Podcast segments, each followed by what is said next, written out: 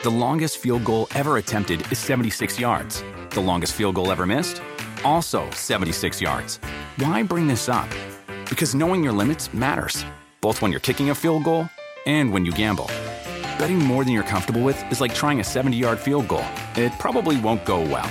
So set a limit when you gamble and stick to it. Want more helpful tips like this? Go to keepitfunohio.com for games, quizzes, and lots of ways to keep your gambling from getting out of hand.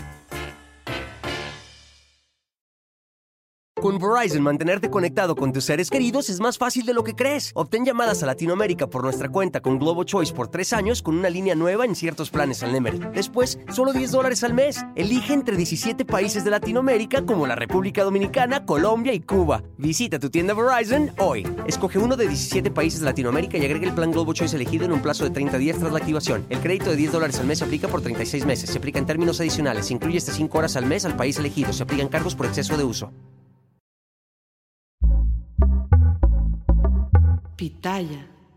Durante más de 50 horas, la alcaldesa de Cotija, Michoacán, Yolanda Sánchez, estuvo privada de su libertad. Hombres armados presuntamente del cártel Jalisco Nueva Generación se la llevaron desde el sábado mientras estaba en Zapopan, Jalisco. Ayer, poco después de las 6 de la mañana, apareció en Zamora, sola en un autobús, haciendo una llamada con un teléfono prestado, es como avisó que estaba viva.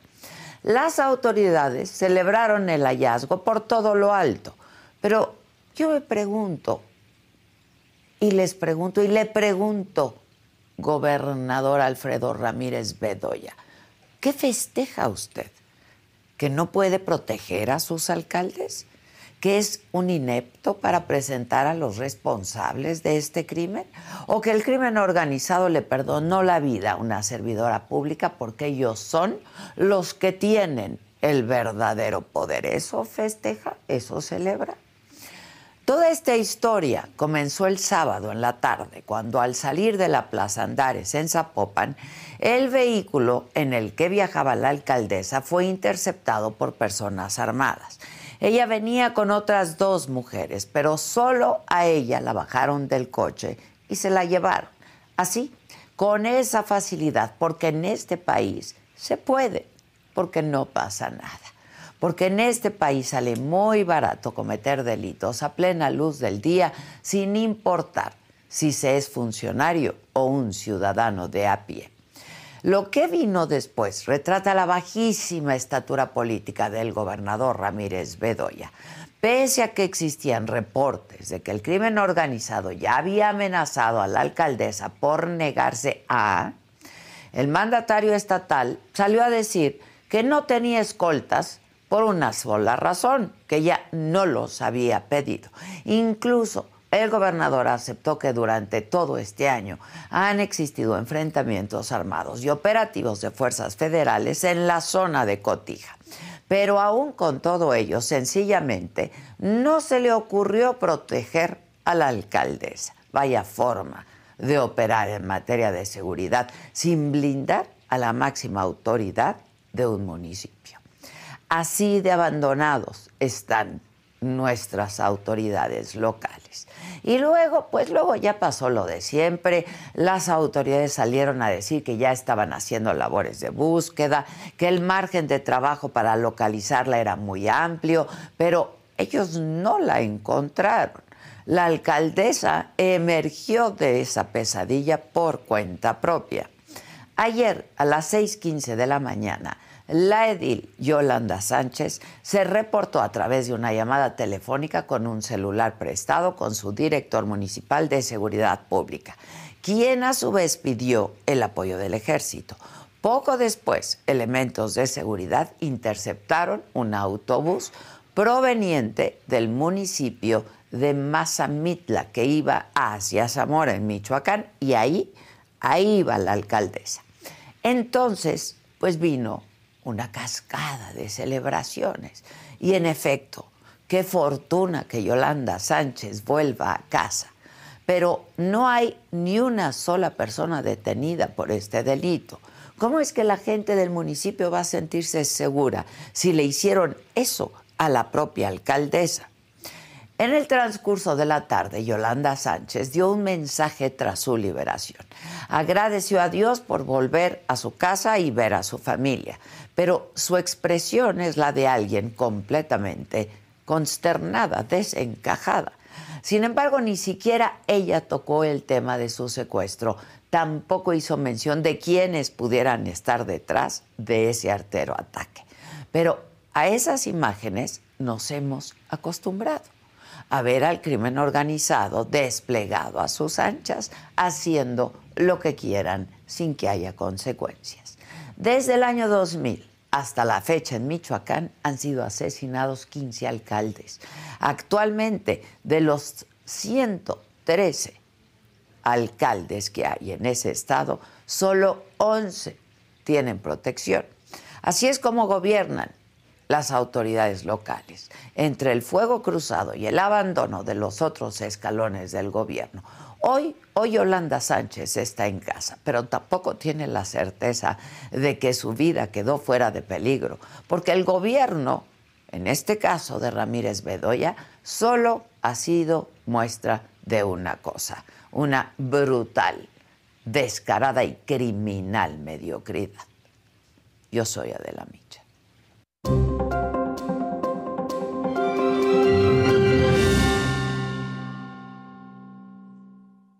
Hola, ¿qué tal? Muy buenos días. Los saludo con muchísimo gusto.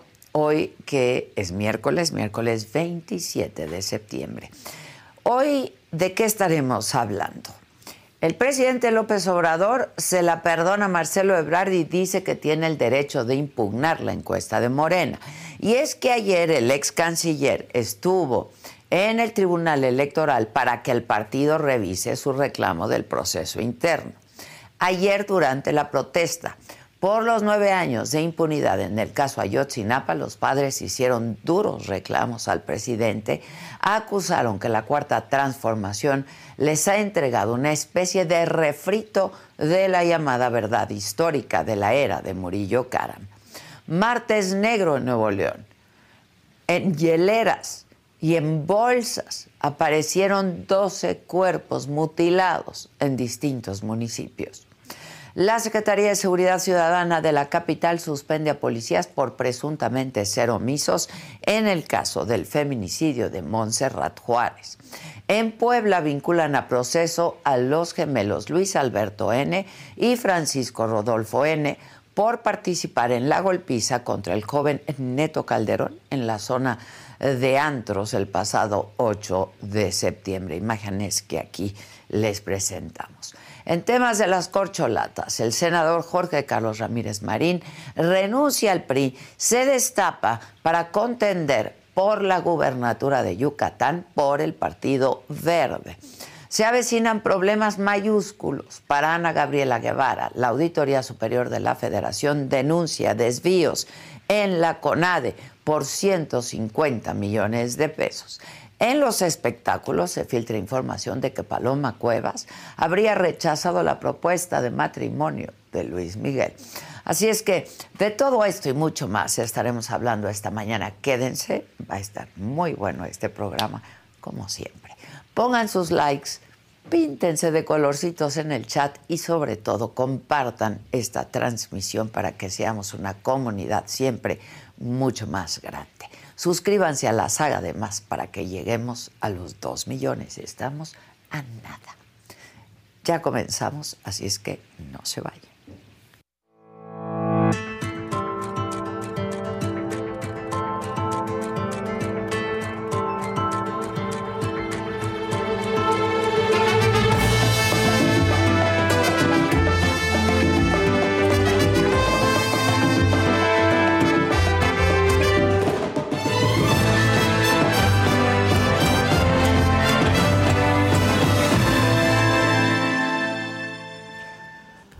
Bueno, pues ayer los padres de los 43 normalistas de Ayotzinapa, tal y como aquí lo adelantamos, eh, marcharon en rechazo al informe del gobierno federal, que a decir de la defensa de los padres, omite información que podría dar con la ubicación de los estudiantes. Jonathan Padilla estuvo ahí, lo hizo desde muy temprano en la mañana reportándonos, se quedó ahí, estuvo con ellos y esto platico. Exigimos la entrega inmediata de esa información que puede dar con el paradero de nuestros 43 compañeros. Nueve años de exigir justicia de parte de los padres de los 43 normalistas de Yotzinapa. Se habla del gobierno del presidente López Obrador, pero el presidente López Obrador no es el responsable de las investigaciones, ni es el que ha llevado a cabo el procesamiento judicial del pero caso sí el de que se 43. comprometió, ¿no? Pues es un compromiso político Aquí atrás a mis espaldas se encuentra el plantón que se colocó desde el 2014 frente a la extinta Procuraduría General de la República. Este es simplemente el edificio que queda de esta institución que dio a conocer una verdad histórica y que nueve años después se intenta reproducir. Del presidente, ¿qué podría decir que él se comprometió a esclarecer este caso? No, pues no lo va a hacer. Lleva cinco años, ya lo hubiera hecho. Los padres de los normalistas tuvieron una reunión con el gobierno federal. Sin embargo, el gobierno federal eh, nuevamente está reproduciendo una verdad histórica que criminaliza a los estudiantes y que deslinda de cualquier eh, indicio a participantes de autoridades tanto estatales en Guerrero como autoridades del gobierno federal.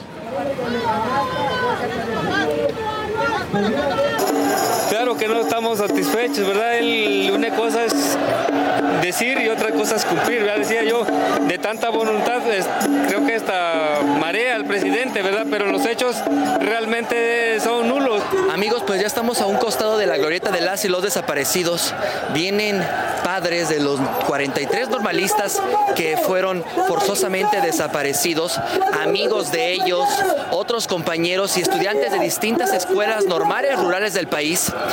Avanzan sobre Avenida Reforma rumbo al Zócalo Capitalino. Los militares estaban observando cómo nuestros 43 compañeros eran desaparecidos. En estos momentos, la marcha por los nueve años de la desaparición de los 43 normalistas de Yotzinapa está pasando por insurgentes. Desafortunadamente, un caso sin claridad aún. Nueve años después, el gobierno federal de Andrés Manuel López Obrador intenta reproducir lo que era la verdad histórica, lo que era criminalizar a los estudiantes, decir que eran infiltrados y que era una situación entre criminales, deslindando a policías municipales de Iguala en Guerrero y deslindando a militares que participaron en este caso.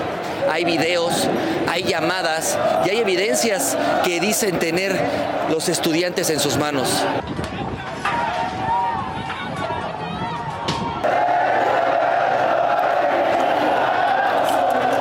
En este momento lo que estamos viendo es la inconformidad de compañeros, personas que vienen cubiertas de la cara y que están en estos momentos pues pintando lo que son las instalaciones de la Secretaría del Bienestar.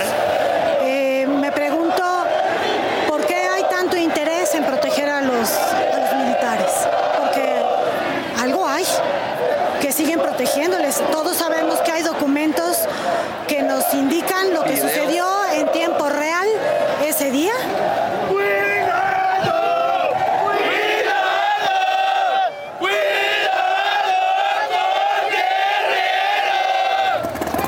43 estudiantes de la Escuela Normal Rural de Ayotzinapa fueron detenidos, desaparecidos. Tres más fueron asesinados y uno herido de gravedad.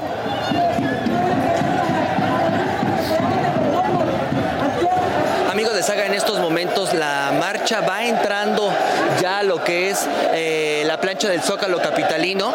Tuvimos la oportunidad de platicar con el padre de uno de los normalistas desaparecidos. Definitivamente rechaza el trabajo que ha realizado el gobierno federal. Pues no podemos creer que nos hayamos topado o conocido un gobierno ¿verdad? que representa a los mexicanos que no ha sido capaz de esclarecer el caso. Queremos rechazar la narrativa de hechos presentada el día de ayer por este gobierno. ¿Confían en el gobierno federal? pues yo creo que cada vez se agota más la confianza. Pero bueno, vamos a mantenernos en el diálogo. Gracias, licenciado. Bueno, y esta mañana también queremos hablar de un tema muy importante para todos, que es el cáncer infantil en México. En Jalisco, entiendo que es el único estado, pero ya nos lo van a explicar, hay cobertura universal para atender esta enfermedad y es por ello que está aquí con nosotros Joana Santillán. Ella es coordinadora del DIF de ese estado. ¿Cómo estás, Joana? Qué gusto recibirte aquí. Adela, muchas gracias por este espacio. Nos conocimos Ah, pues Hace en la pelea del Canelo, claro. En la pelea del Canelo. Ahí te vi, ahí, te vi, estaban todos muy orgullosos y yo muy contenta, por un, supuesto. Un momento histórico para nuestro pues estado. Pues sin duda, la verdad sí, ese Canelo ¿verdad? es lo máximo. Sí, un orgullo, ¿no? Que ya va a pelear este fin, ¿no? Sí. Sí, sí, sí, ya está próximo a pelear. Es, es, es, un orgullo para nuestro estado. Sí, lo es que Jalisco, en Jalisco somos cuna de talento. Que lo son, ¿eh? sí, lo sí, lo son. Somos.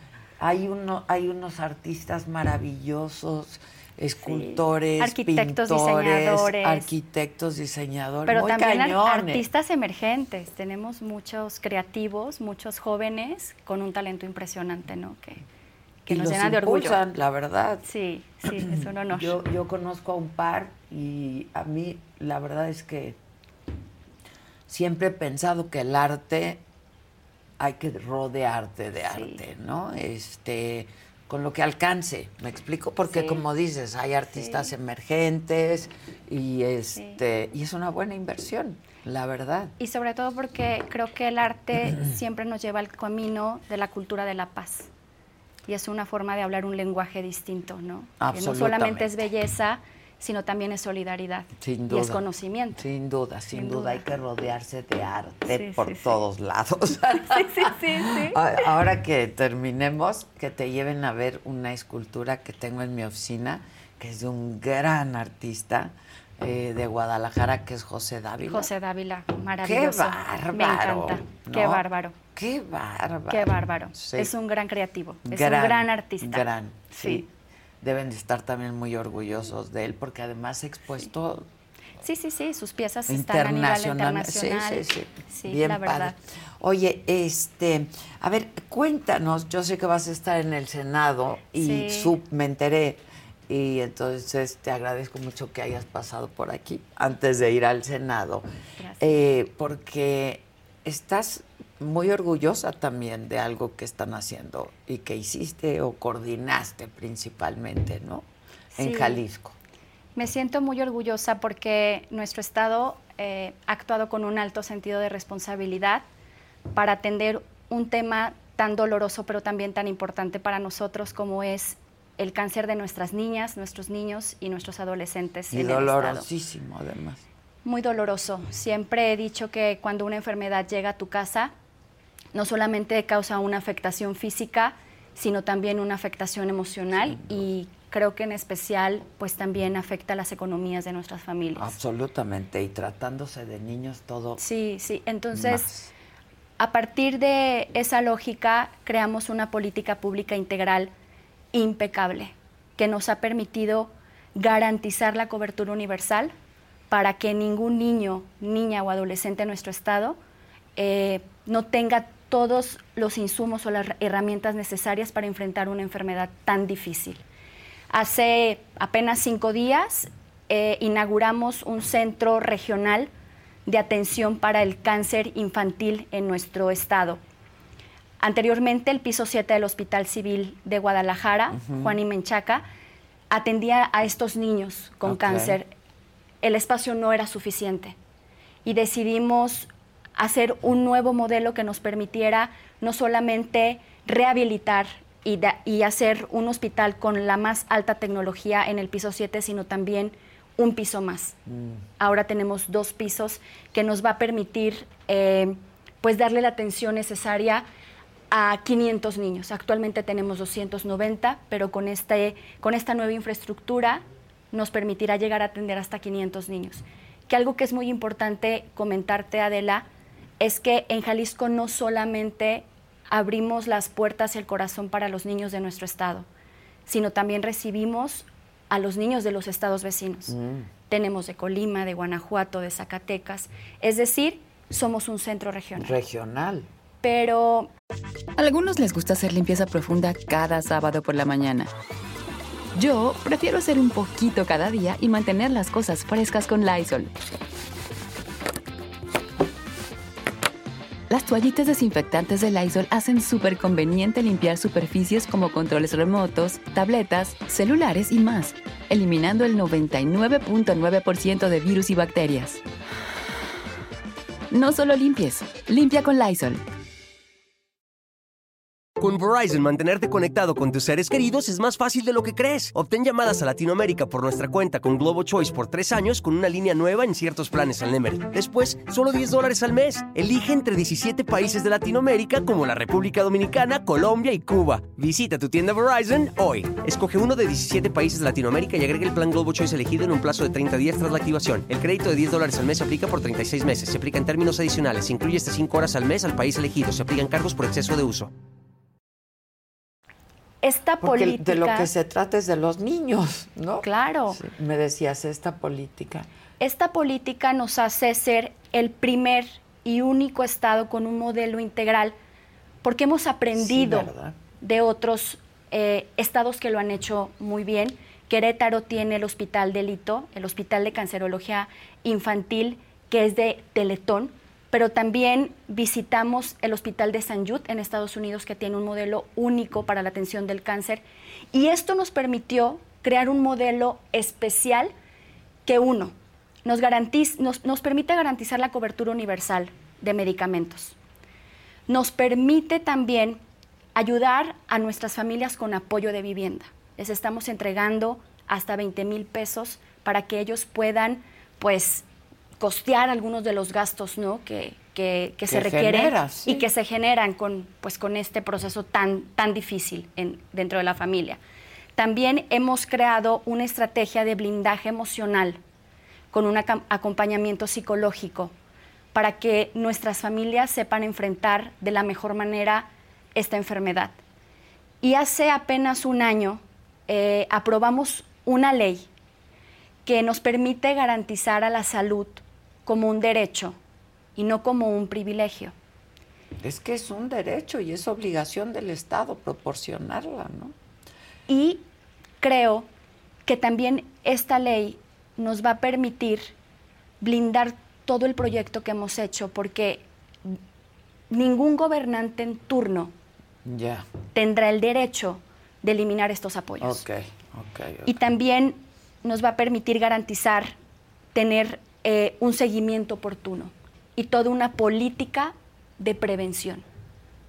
Es decir, estamos no solamente atendiendo el área médica, sino para nosotros también era muy importante atender el lado humano, atender a las familias, Las familias, las familias. empatizar.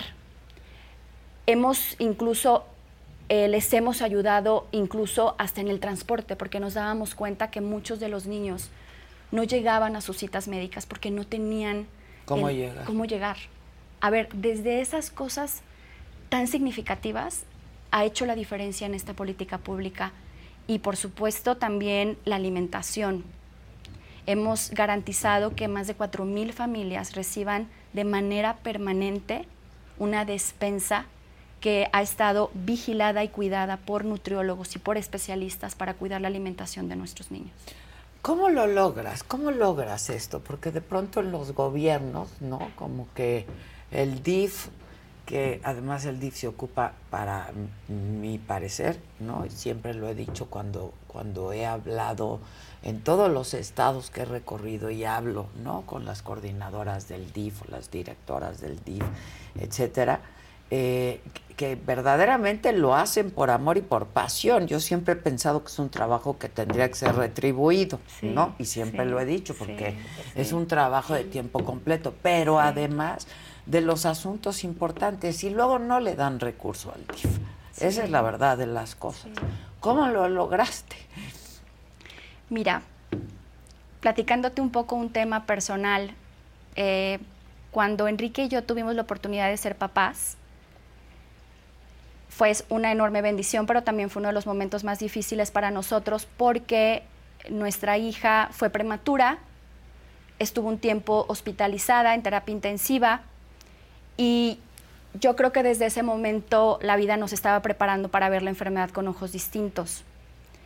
Cuando desaparece el Seguro Popular, el apoyo que entregaba la Federación para las familias que les permitía cubrir los gastos de esta enfermedad, nosotros decidimos escuchar la voz de los ciudadanos, entender su necesidad y fue así que en el 2020 iniciamos una mesa con diferentes instancias de gobierno estatal, pero también sumamos a los empresarios, a la sociedad civil organizada y en especial a todas las asociaciones que encabezaban esta lucha en Jalisco.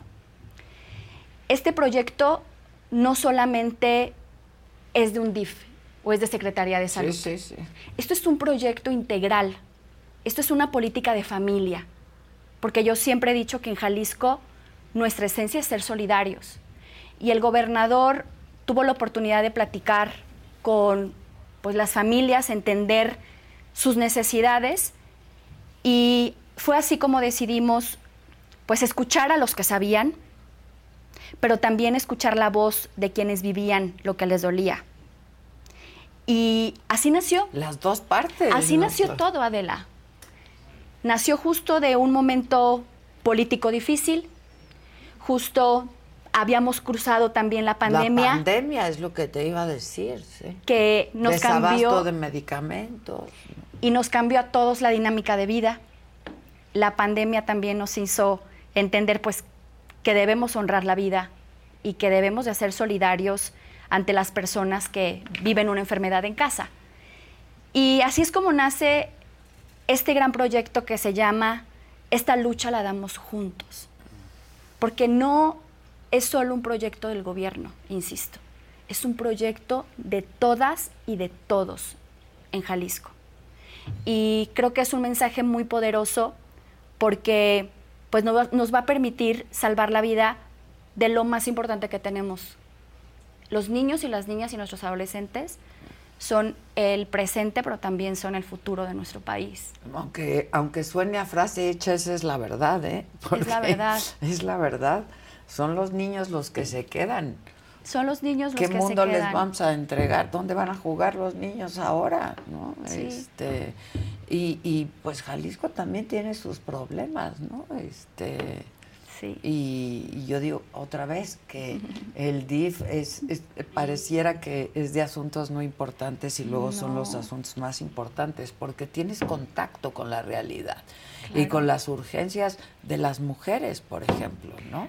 A nosotros nos toca ser el rostro más humano porque siempre he creído que los problemas nunca se van a acabar. Siempre hay muchas hay mucha necesidad allá afuera pero a veces con tan solo escuchar y empatizar con las familias, hacemos la diferencia. Y si como un segundo paso, más allá de las buenas intenciones, lo concretamos con proyectos y resultados, pues creo que es muy importante, ¿no? Y, y siento que eso es lo que nos ha caracterizado desde Jalisco, que somos personas muy trabajadoras, que hacemos las cosas desde el corazón, desde, desde las razones correctas. Nos queda poco tiempo en el gobierno, Enrique y a mí. Sí, sí. Y creo que es el honor más alto que nos ha entregado la vida. Y siempre he creído que, que cuando llegas a una posición de privilegio, pues lo que importa es quién eres. ¿Quién eres y qué es lo que haces ante la adversidad, en especial cuando se trata de ayudar a los demás? Oye, ¿y te ha gustado estar donde estás? Porque otra vez, ¿no? Luego a las, a las esposas de los, de los mandatarios les toca hacer algo pues por añadidura, ¿no? Pero ¿te ha gustado estar donde estás, Joana? Lo he disfrutado, lo agradezco mucho. Creo que nunca imaginé vivir todo este proceso. Me ha tocado ver cosas duras, pero también todo este aprendizaje me ha enseñado a ser una mejor mujer, una mejor mamá, pues acompañar a Enrique y construir sueños juntos para mí ha sido un honor.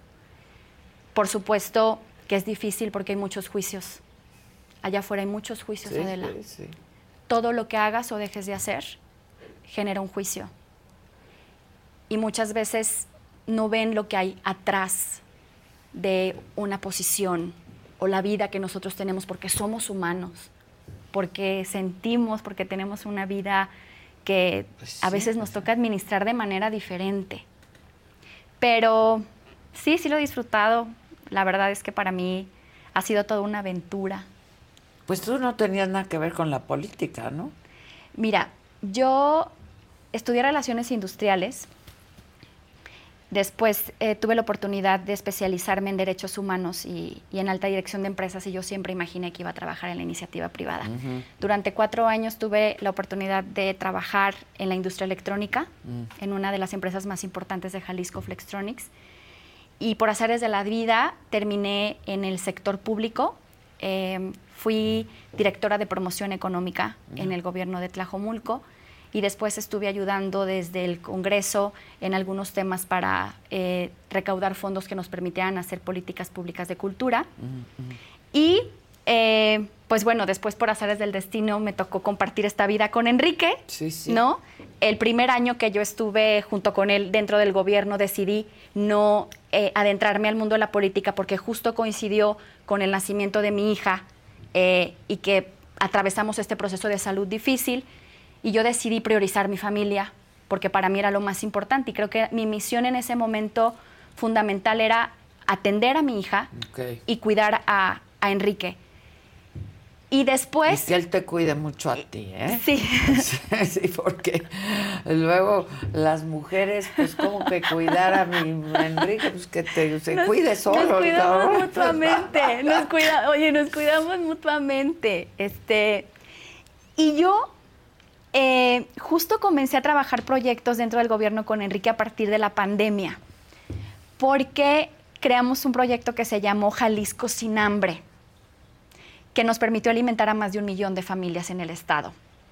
Porque, pues tú sabes que ese momento fue muy difícil para todos. Fue crítico para todos. Y Enrique me dijo, Joana, ¿puedes ayudarme a organizar eh, junto con la sociedad civil, con el Banco de Alimentos de Guadalajara, con Cáritas y con un grupo de empresarios este proyecto. Y así fue como inicié en la política.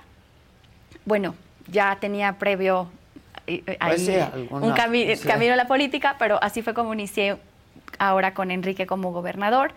Y, y, después de ese momento, pues no pude parar, porque, porque insisto, cuando estás en un lugar donde todo lo que haces o dejas de hacer impacta, impacta en la vida de los demás, pues eres doblemente responsable.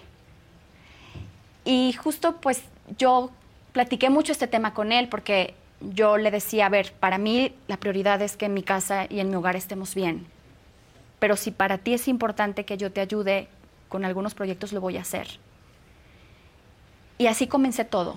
Y bueno, pues hemos trabajado muchas cosas, el cáncer infantil creo que es uno de los proyectos que más orgullosa me hace sentir, porque pues ver la cara de las mamás y decirles que toda su fe y todas sus oraciones, por supuesto, tuvieron respuesta. Estoy segura que tuvieron respuesta, porque justo les comentaba el, el sábado que inauguramos el hospital, vean este lugar tan hermoso que les estamos entregando para salvar la vida de sus hijos y que va a representar esperanza. Y, que justo también nos ayuda a abrazar la falta de oportunidades, nos ayuda también a abrazar eh, la exclusión y la indiferencia, porque no podemos ser indiferentes ante el dolor. No podemos. No podemos ser indiferentes. No podemos. ni acostumbrarnos. No, no podemos, no podemos, no. podemos ser indiferentes. Y se ve todos los días. Oye, y este, ¿y qué va a hacer Enrique? ¿Ya lo hablaron? pues ya que estás, mana, tienes unos minutos antes de irte al Senado. Yo siempre he respetado todas las decisiones que toma mi marido. Enrique es un político de primera. es un hombre congruente con lo que dice, con lo que piensa y con lo que hace. Y creo que tomó la mejor decisión. No entrarle. No entrarle. Creo que el país se va a perder la oportunidad de tener un muy buen hombre eh, en pues, estas posiciones tan importantes dentro del país. Pero creo que también vienen planes eh, muy buenos para nosotros. Eh, a Enrique le encanta el fútbol, mm. le fascina el fútbol. Espero que él pues encuentre nuevas motivaciones y un propósito de vida. Pues sí, porque ya no está como para jugar fútbol. En otras, en otras áreas. que se eche una cascarita por ahí. sí, sí. Este, pero pues de chamba. O sea, un político siempre hace política. Un político siempre hace política y yo creo que Enrique siempre va a estar ahí vigilando por, por los y las jaliscienses. Estoy segura que siempre lo hará. Y también estoy segura que a cualquier lado que vaya, a donde quiera seguir y construir un nuevo camino, le va a ir muy bien. Le va a ir muy bien porque, porque yo creo que todas las decisiones que toma Enrique lo hace en conciencia su familia lo apoya y estamos en paz, Adela. Estamos en paz. Oye, y vas justo al Senado a hablar de este proyecto. Sí.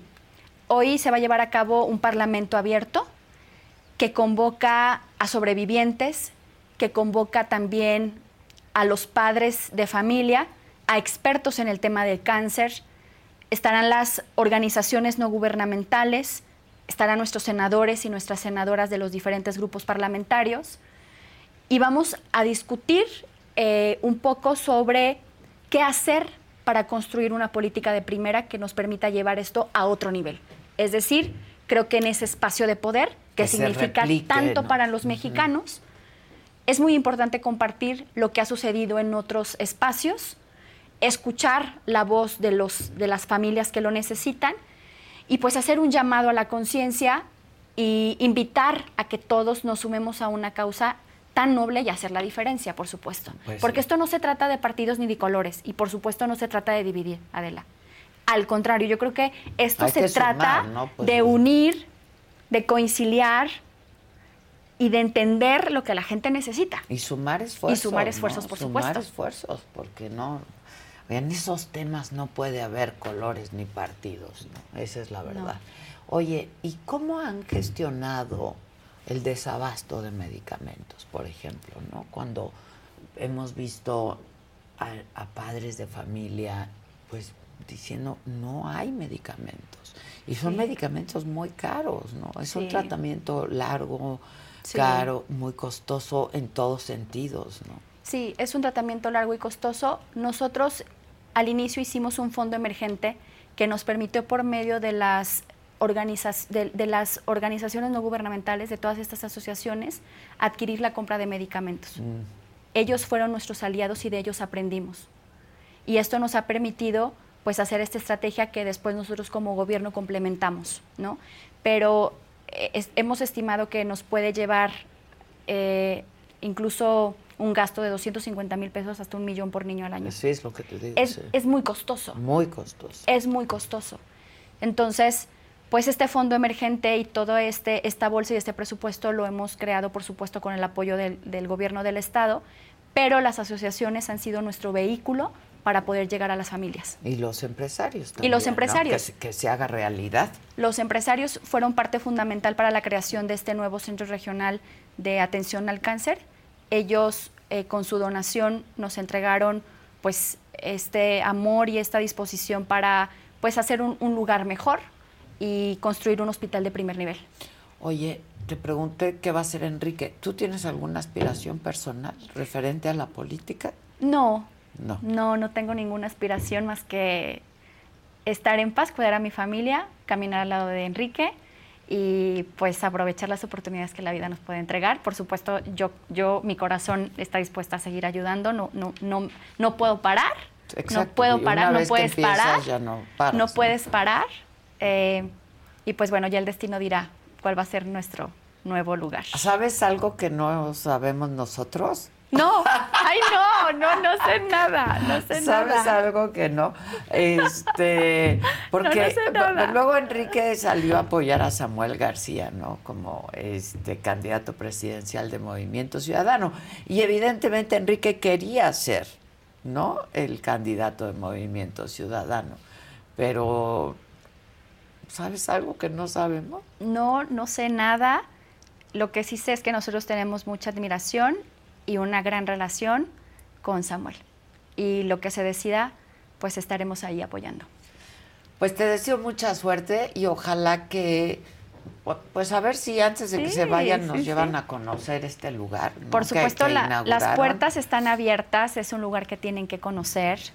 Eh, de verdad, Y para quien lo necesite, ¿no? Porque como dices, es regional, no, no, no es, se trata es- de es eso. regional y aprovecho este espacio para las familias que nos puedan estar escuchando, que el piso 7 y el piso 8 está eh, con las puertas abiertas para recibirlos y para poder dar la lucha ante esta enfermedad que, insisto, nos debe de unir y nos debe permitir salvar la vida de nuestras niñas, niños y adolescentes.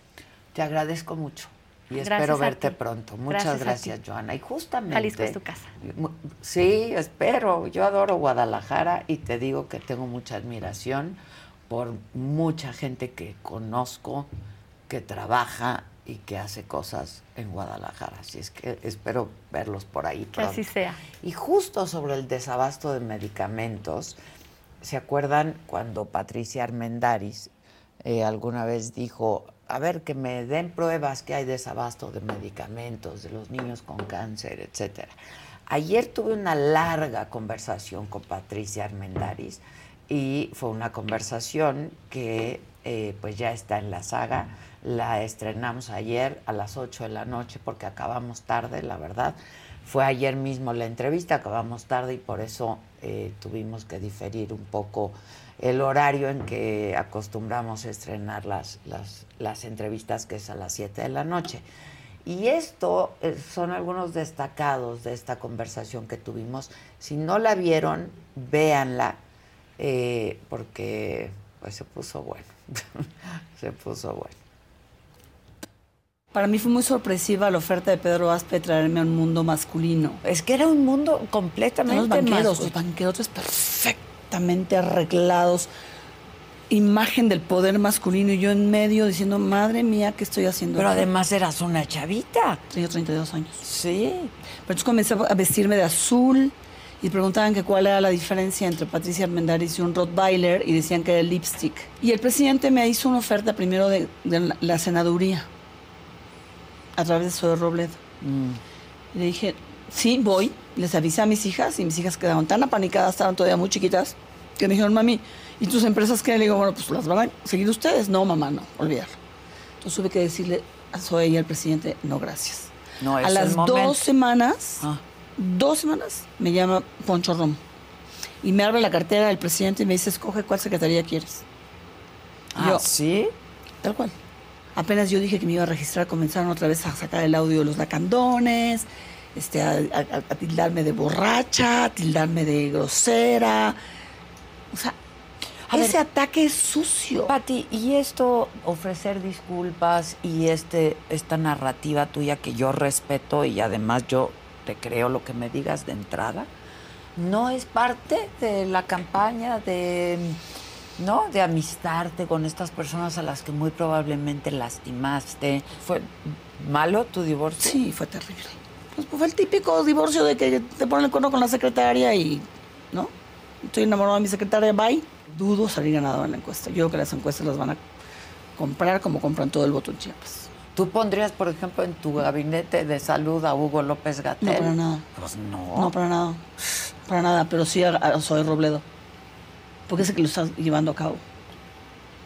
Pero no a Hugo López Gatel, No. que ahora ya quiere también, No, para ya, nada. ya, ya quiere Para ser nada, jefe señor- de gobierno de la No, Ciudad yo- de México. Yo choqué con él todo el tiempo, Pues precisamente por hay eso. ne- hay negligencias criminales. Yo luché todo el tiempo contra salud, porque salud se opuso a mi sistema de abasto de medicamentos.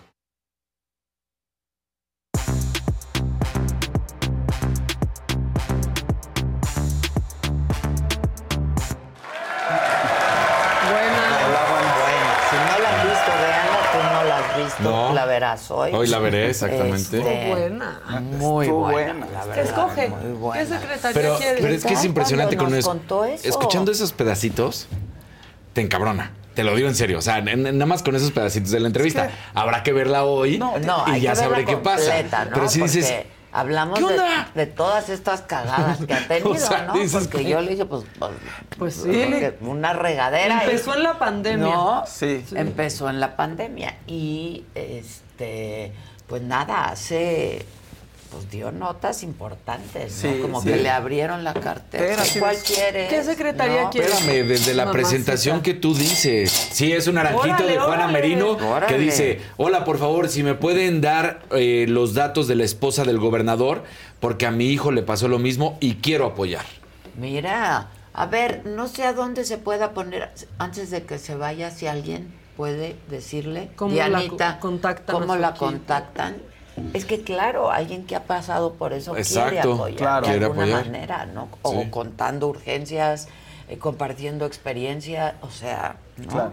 Sí. Este, Pero te iba a decir, desde que haces la presentación hace unos minutitos, cuando dices, a ver, demuéstrenme que hay desabasto, es que desde ahí Este, decías... después compone, o sea, después tiene la capacidad va de... componiendo, va toda la componiendo, entrevista va componiendo. componiendo cosas que dijo. Ajá. Al final ya no se ve tan así de no hay. No, al final, bueno, sí, este, pero ya después de que. No, y hay un momento en el que me dice, nunca más vas a volver. ¿Cómo fue? Alguien que me lo recuerde. Es que yo ¿Cómo me meto dijo? tanto en la Ajá. entrevista que salgo de ahí de pronto se me olvida. Nunca vas a volver a verme perdiendo el control, Ah, Adela. sí. Que, le- Sí, que sí, alguien sí. dijo hay que usarlo de incidental. Pues ojalá Este, sí. Porque, sí. Pues yo al final le dije, mira, yo no estoy para dar consejos, pero te voy a dar uno. Sonríe mejor porque te ves sí. mejor, ¿no? Sí. Este, Sí, sí. porque claro, cuando estás desde ese lugar, ¿no? Yo- pues no puedes perder el control. No, es lo que No. decía ella. O sea, no puedes. No, Y no no puedes. ella lo ha perdido sí. todo el tiempo, Exacto. hasta que dice que tocó fondo. Claro. ¿no? Y yo creo que pues ha aprendido a respirar profundo. Es que fue fuertísimo. Lo de los lacanones Fue fue, fuerte. fuertísimo, fue era el extremo fuerte. violento. Porque yo le dije, ¿no? yo ah, de pronto, yo, yo sí soy muy exigente con mi equipo de trabajo, pero... Te empieza a decir, ¿y es que te ha funcionado? Adela?" No, exacto. Le digo, No, yo pero es ya que- te voy a entrevistar a ti. Le digo, pero yo no ofendo. Claro. ¿no? Exactamente. Es, es, es que sí grito a veces, ¿no? Hasta con mis hijos, ya saben, cuando mi tono de voz es diferente, me dicen, Pero son dos cosas... mañana te hablo Se la más. saben desde el Pero son dos diferencias fundamentales. Una, tú no me ofendes. Y dos, es en tu empresa, es en lo privado. Y ella, pues, Pues no es... eh, tampoco, ¿me entiendes? O sea, pero... Lo, que dice ella es que finalmente eh, en cuestiones prácticas no te ayuda. O sea, que la gente no reacciona y no y se bueno no hay no pierde el control porque la sufre peor. Sí. Pierde el control ya, la verdad. Sí, sí, y luego sí. se graban y ya es un oso. Exacto, es un oso. A mí ya me grabó el Kevin con te la mamaste. Que... Sí. sí. Pero está bien porque nos da buenos audios. Exacto. Eso está Son bien. muy buenos incidentes. Pero si saliera un video en, En fin, un es muy buena la entrevista, la verdad, véanla. No, cuando me contó lo de su marido, Sí. Ah, claro. no, no, Sí. no, no, no. Y luego me dijo, eres una maga, Adela, eres una maga. No, Sí. Pero cuando me contó lo del marido, o sea, siendo una mujer tan importante, ganando dinero, siendo vicepresidenta, Sí. No importa quién seas. le daba su- el dinero a su marido y le pedía, per- le decía, cómprame un vestido. Pero ¿cuántas no conocemos así? Eh, la verdad, sí, que es que ganan no dinerales. respetan- es que Y los administran los la sumisión no respeta con No, no, ni- no. ni No, lo que acabas de decirme ahorita fue así como de ¿qué, qué, qué, qué? ¿qué, qué, qué? No, de una empresaria de ese nivel. Sí, claro. Con esos Digo, yo no alcances. sé como política, cada quien tiene su opinión, pero como empresaria es una empresaria exitosísima. Claro. O sea, te doy la lana y te pido, por favor, para mis chicles. Está ¿Qué muy uvas? cañón. Vean la entrevista, es muy... Muy buena, es muy buena. Ah, ¿lo tienen? A Venga, ver. el incidental. Cuando dijo que no vuelvan a perder el control. ¿Lo tienen? Algunos les gusta hacer limpieza profunda cada sábado por la mañana. Yo prefiero hacer un poquito cada día y mantener las cosas frescas con Lysol. El limpiador multiusos de Lysol limpia y elimina el 99.9% de virus y bacterias. Y puedes usarlo en superficies duras no porosas de la cocina, baño y otras áreas de tu casa. No solo limpies, limpia con Lysol. Con Verizon, mantenerte conectado con tus seres queridos es más fácil de lo que crees. Obtén llamadas a Latinoamérica por nuestra cuenta con Globo Choice por tres años con una línea nueva en ciertos planes al Nemery. Después, solo 10 dólares al mes. Elige entre 17 países de Latinoamérica como la República Dominicana, Colombia y Cuba. Visita tu tienda Verizon hoy. Escoge uno de 17 países de Latinoamérica y agrega el plan Globo Choice elegido en un plazo de 30 días tras la activación. El crédito de 10 dólares al mes se aplica por 36 meses. Se aplica en términos adicionales. Se incluye hasta 5 horas al mes al país elegido. Se aplican cargos por exceso de uso. No, bueno, no me volverás a ver, A ver, perdiendo el control bueno, de la Adela. micha. Mientras hay un verdecito, Nate Salinas, Adela, te amo, hermosa, Maca, soy tu fan. Saludos desde San Antonio, Texas. Muchas gracias. Muchas gracias. El Riverwalk. Eh. Y no es y no me volverás a ver, no me volverás a ver, Adela Micha, perdiendo el control. No me vas a volver a ver. Estoy trabajando seriamente en mi falla de carácter.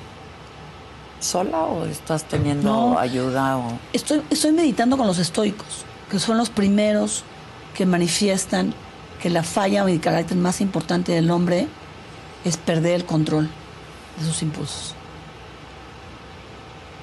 Entonces te, te- te enseñan, por ejemplo, a manifestar cuáles son tus heridas que te hacen salir así. La mía es que no me pelen. O sea, en algún lado yo tengo una herida de, de vida, de que si no me pelan yo protesto con un mesero, con los lagandones que no me pelaron, con mis empleados que no me pelaron. Entonces, te ponen a hacer ejercicios mentales. A ver, imagínate que no te están pelando. ¿Cómo vas a reaccionar? Imagínate el peor escenario de que alguien que te dijo, Que eso está bien fuerte, ¿eh? Aceptar, tengo un grave problema. Porque cuánta gente conocen que explota, que enloquece y que nunca Y se va a no, tratar. Tiene, e- ella creo que recompone muchas veces aceptando errores. O sea, tiene esa capacidad, pero de entrada es como muy, ay, ahí va mi verdad y yo digo esto. Entonces es muy es- apabullante. es una- yo creo que es una mujer que ha de intimidar. Sí. digo, a mí no. A ti no. Pero, pero yo creo Pero que a su los lacandones, ¿sí? presencia. Sí, ajá, pero por otros motivos. Yo me refiero Sí. profesionalmente. Este es una mujer muy poderosa en el mundo empresarial Sí. y el mundo empresarial, sobre todo cuando ella empezó, pues era de puros De hombres. hombres, Sí. ¿no? De puros hombres. Este, entonces yo creo que ella este impone, impone. ¿Para qué quiso la política? O sea, teniendo ese lugar. Ah, pues se lo pregunté. Juanjo Moreno te dice. Por, por cierto, ver, rápido, vean en TikTok está todo esto, en TikTok y en Instagram está lo más destacado y todos estos clipsitos de la entrevista. Exacto, tanto en la saga como en, En- Adela Micha, este, y, en- y también en YouTube. ¿eh? Juanjo Moreno te dice, Ade, me cagaba cada que Patricia te decía, mi amor, mi reina, mi vida, seguido de un comentario entre mamón y maromero. Sí, claro. Sí, claro. Claro. Mi reina, mi reina chula. Sí, mi reina. Yo nada más que la veía No, reacomodándose en la reina. silla, decía, va maroma. Ah, va, Maroma, pues sí, pues, sí. Y es yo creo que no también en la política y como en todo en la vida hay Sí. una curva de aprendizaje y le tocó durísimo. Durísimo, claro. Lo que sí creo es durísimo. que no y otra de las notas que da es que no está segura de un proceso Limpio. limpio en Chiapas. ¿eh? Eso. Pues es que parece que ningún aspirante está seguro de sus procesos limpios en lo que quieren. Bueno, y Chiapas tiene sus particularidades. Es lo que dice un ella. estado que no, no, no. Lo no es el- menciona. el Sticker zoológico. azulito. Sí. De Ignacio Picasso, un, un gatito. Eso, Tilly. Eso, Lo que sea. Un animalito. Zorrito, gatito, perro, algo por ahí. Pues está buena, pero la verdad yo tenía, o sea, como dije, obvio, voy a ver la entrevista, pero voy a ver la entrevista, ¿no? Como de, Qué voy a ver a Patricia Armendáriz, que ha sido la villana favorita de Twitter, por ejemplo. No, por bueno, yo años, le dije, yo me he burlado de ti muchas veces en mi programa. Y me dijo, lo sé, lo sé. Sí. O sea, aguantó vara. Claro. Cuando Sí, fue aguantó. esta cena, ¿te acuerdas con Donald Trump? Que, que- fue, ¿cómo? O sea, nos pitorreamos en radio. Pero además la tuvimos. Entró, sí. Sí, entró. Y contó todo. Y ahí es como cuando salta. Y como que todos dijimos, Patricia ¿qué, ¿ahora qué hace? ¿Por qué? ¿No? este, pero me gustó verla. La verdad, cambié cosas. Y ya no sé cómo estarán las cosas en Chiapas que dije, mira. Bueno, sí, la respeto más. Ojalá. O sea, yo escuchándola ¿Verdad? hablar todo, dices, Sí. mira, es muy inteligente. Tiene un Muy problema de control Sí. de carácter, de anger management. ¿no? Tal cual. Que ya asumió. Eso es lo bueno. Que ya Ah, por ahí hay que asumió, empezar. ¿No? Este, sí, sí. bueno, ¿con quién vamos, muchachos? La que sigue, por favor. En chinga, chinga, chinga.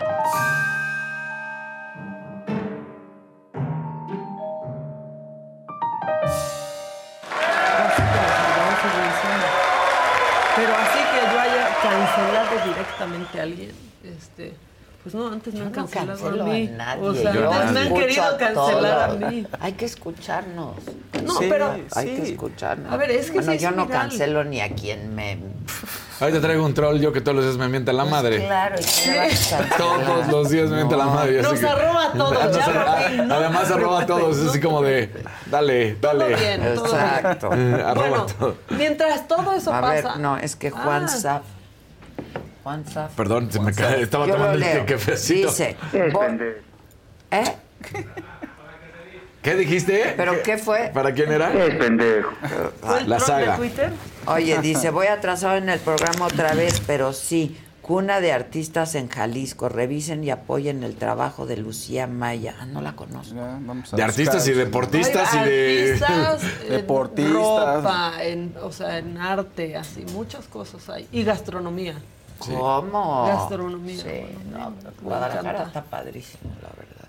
Oigan, este, mientras todo pasa, Doctor Simi lo sigue haciendo, sigue salvando al mundo. Ya hay Similandia, ¿vieron? Sí. Bueno, pero por favor, pongan lo que el Doctor Simi está haciendo cuando nadie te quiere ayudar, cuando el mundo te ha abandonado. ¿Quién está el está? Doctor Simi.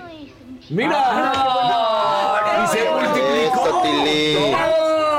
No uno, dos. Perdónenme, o sea, ¡Está lo máximo! es más popular que los amlitos. No, no, que de todo. calle. Que todo. Es el peluche favorito de Adele. No, no, no. ¿cómo bueno que le manden una botarga de él. O sea, estaría genial. Completa. Que la dejen entrar a Sí. Caesars.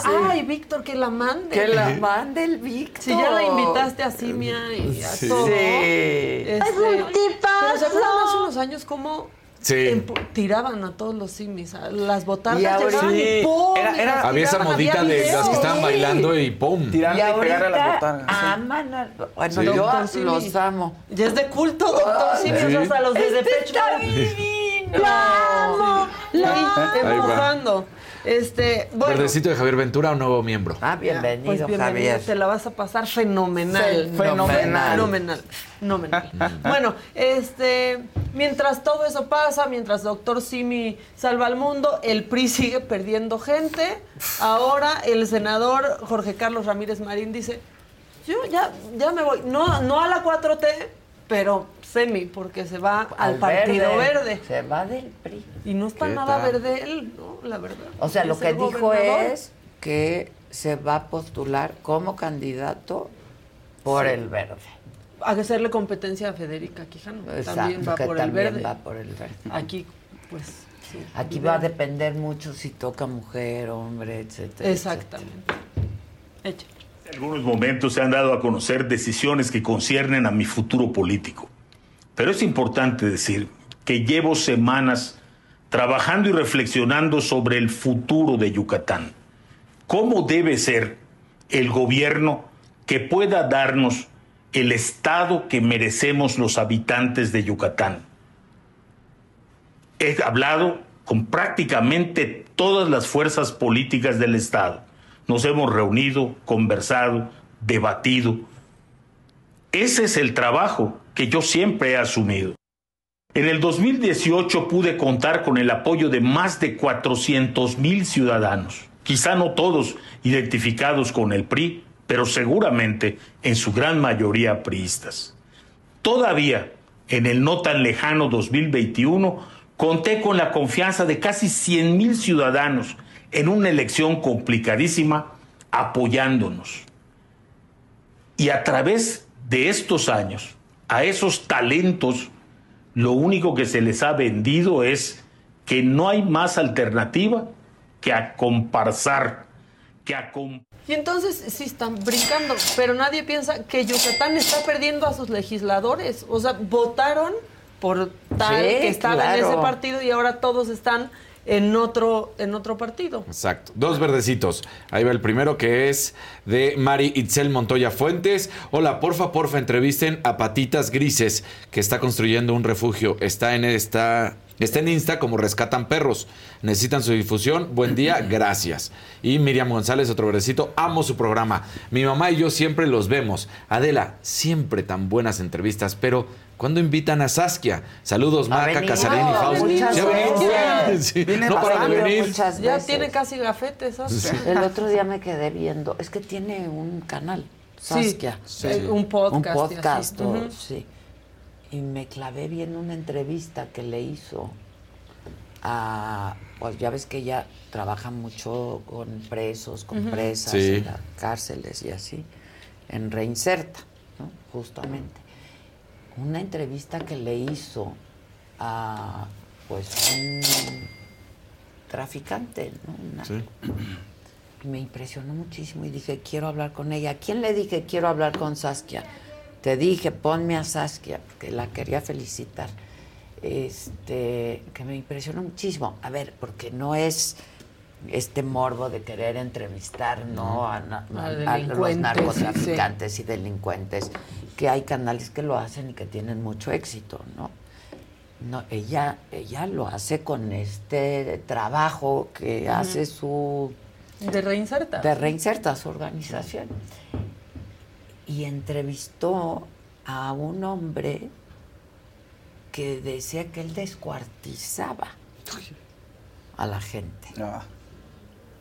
Y, y la verdad, Saskia, o sea, de horror, ¿no? O sea, de horror lo que estaba diciendo ese hombre. Dice, no, pues matar a alguien de un balazo es Fácil.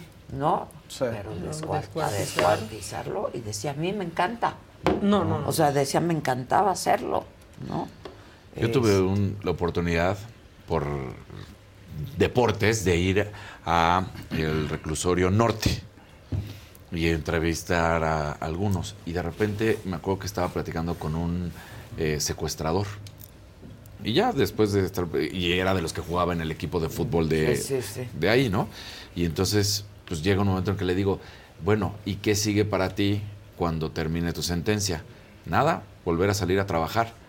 Pero A para él, trabajar. a trabajar era Sí, sí. secuestrar. A secuestrar, O sea, a así, y, seguir y yo me quedé frío, le dije, espérame. Pues es que no hay reinserción ¿Me estás diciendo social que vas a volver a salir a hacer lo mismo?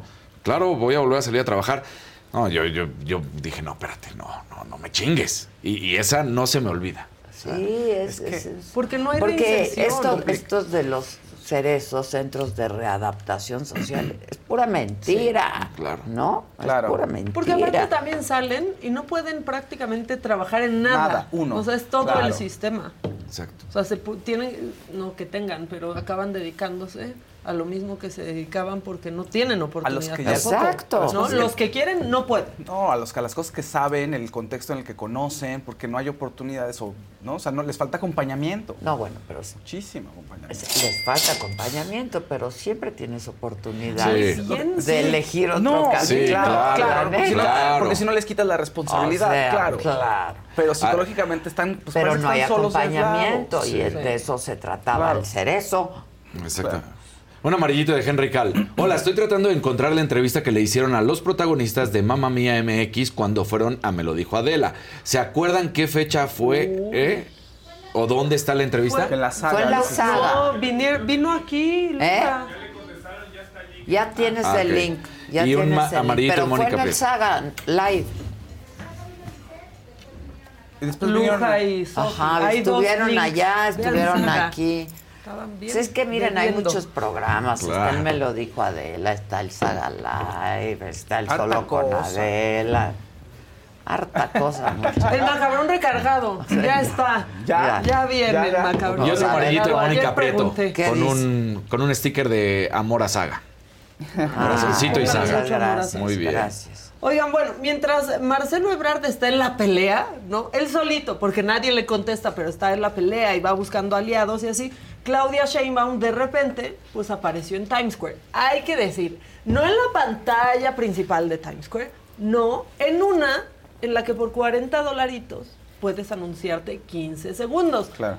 Y este fue el, el anuncio en Times Square, que tampoco, o sea, se ve tan buen anuncio, o sea, como que sacaron cachitos de videos y así. Póngalo, por favor. O sea, ve, la, la verdad es que es ahí como un collage bastante... Pues no, no se ve un... Está horrible. ¿No? Profesional. No, no. Es un collage de fotos que puedes elegir. Pegaron ¿no? fotos, ¿no? Exactamente. Bueno, eso pasó. ¿Por qué pasó? Le preguntaron porque a Claudia. puede. Exacto. ¿Por qué Claro, pasó? Por- porque porque, puede. puede. y nosotros también. Y nosotros también. eh. Y si están en Nueva York a eso de las 12 y 10, por ejemplo, ahí vamos a salir.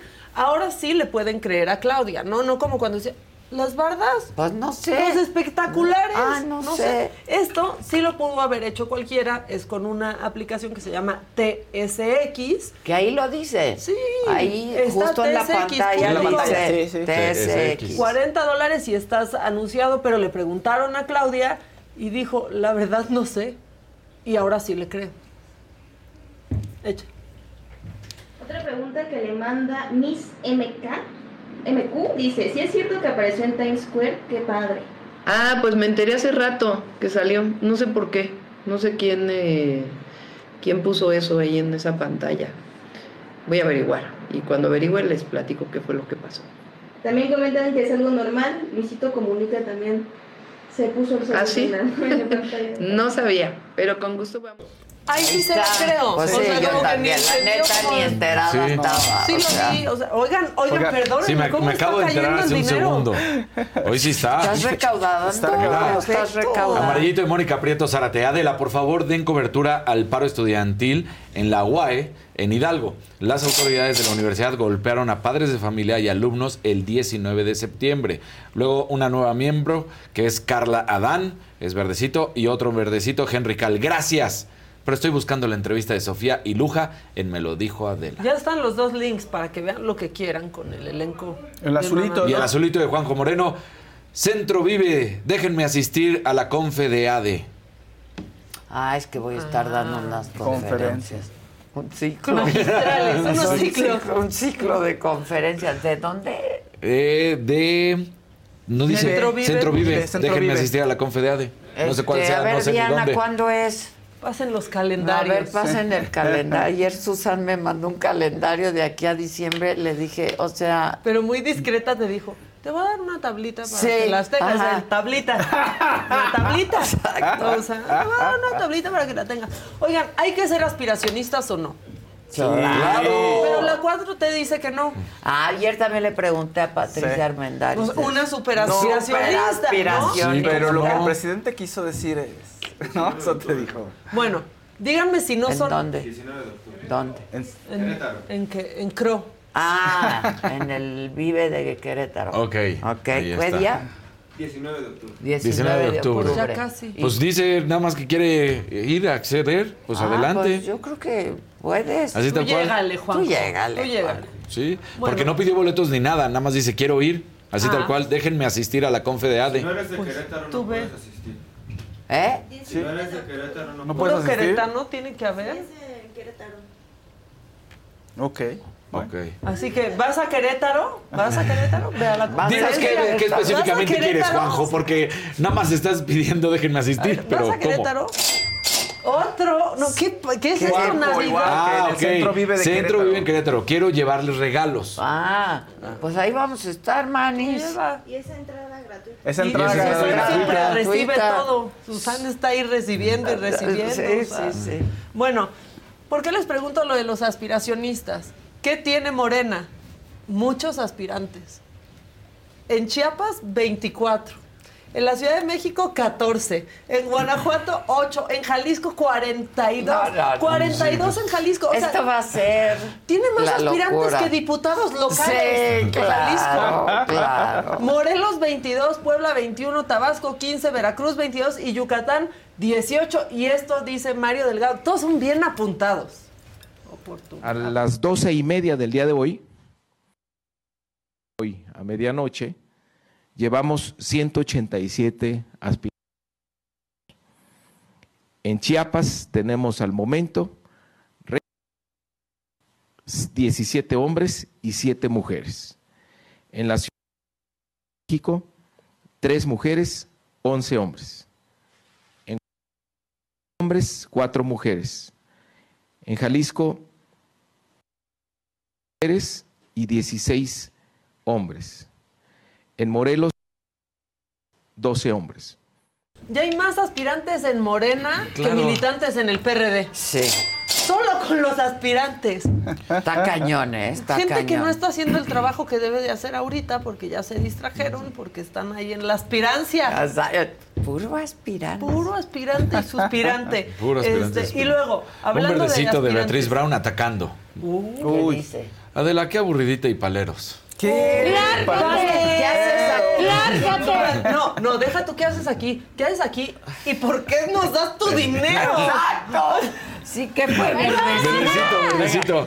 Beatriz Brown. Oye, Cinco preferimos michis, Cinco varo. Cinco varo, pero son dólares o qué son. No, pesito, porque si no vez sí son dólares no. Brown.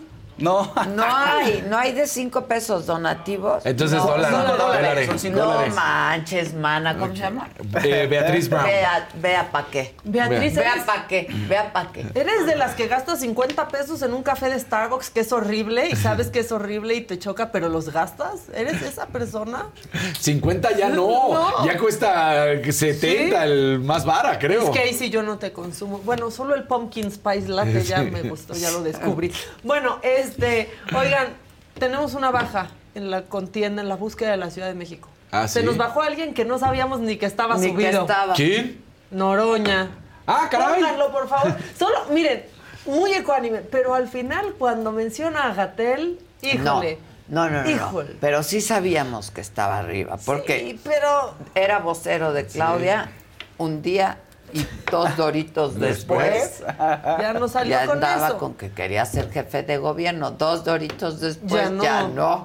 Regresó a ser No se vaya registrando ante el INE por el PT para ser este candidato. Bueno, aquí está lo que dice, es un soliloquio, es muy bueno haciendo. Hoy y mañana es el registro. La verdad es que me gustaría mucho encabezar el gobierno de la capital del país. Tengo la trayectoria, los méritos, la solidez, la madurez, la experiencia, el talento, el compromiso, la visión. Pero eh, veo en la convocatoria eh, demasiados limitantes. No hay debate nuevamente. Eh, yo he decidido no registrarme, porque además de que veo esas limitantes, de que veo dados cargados, lo digo con todas sus letras,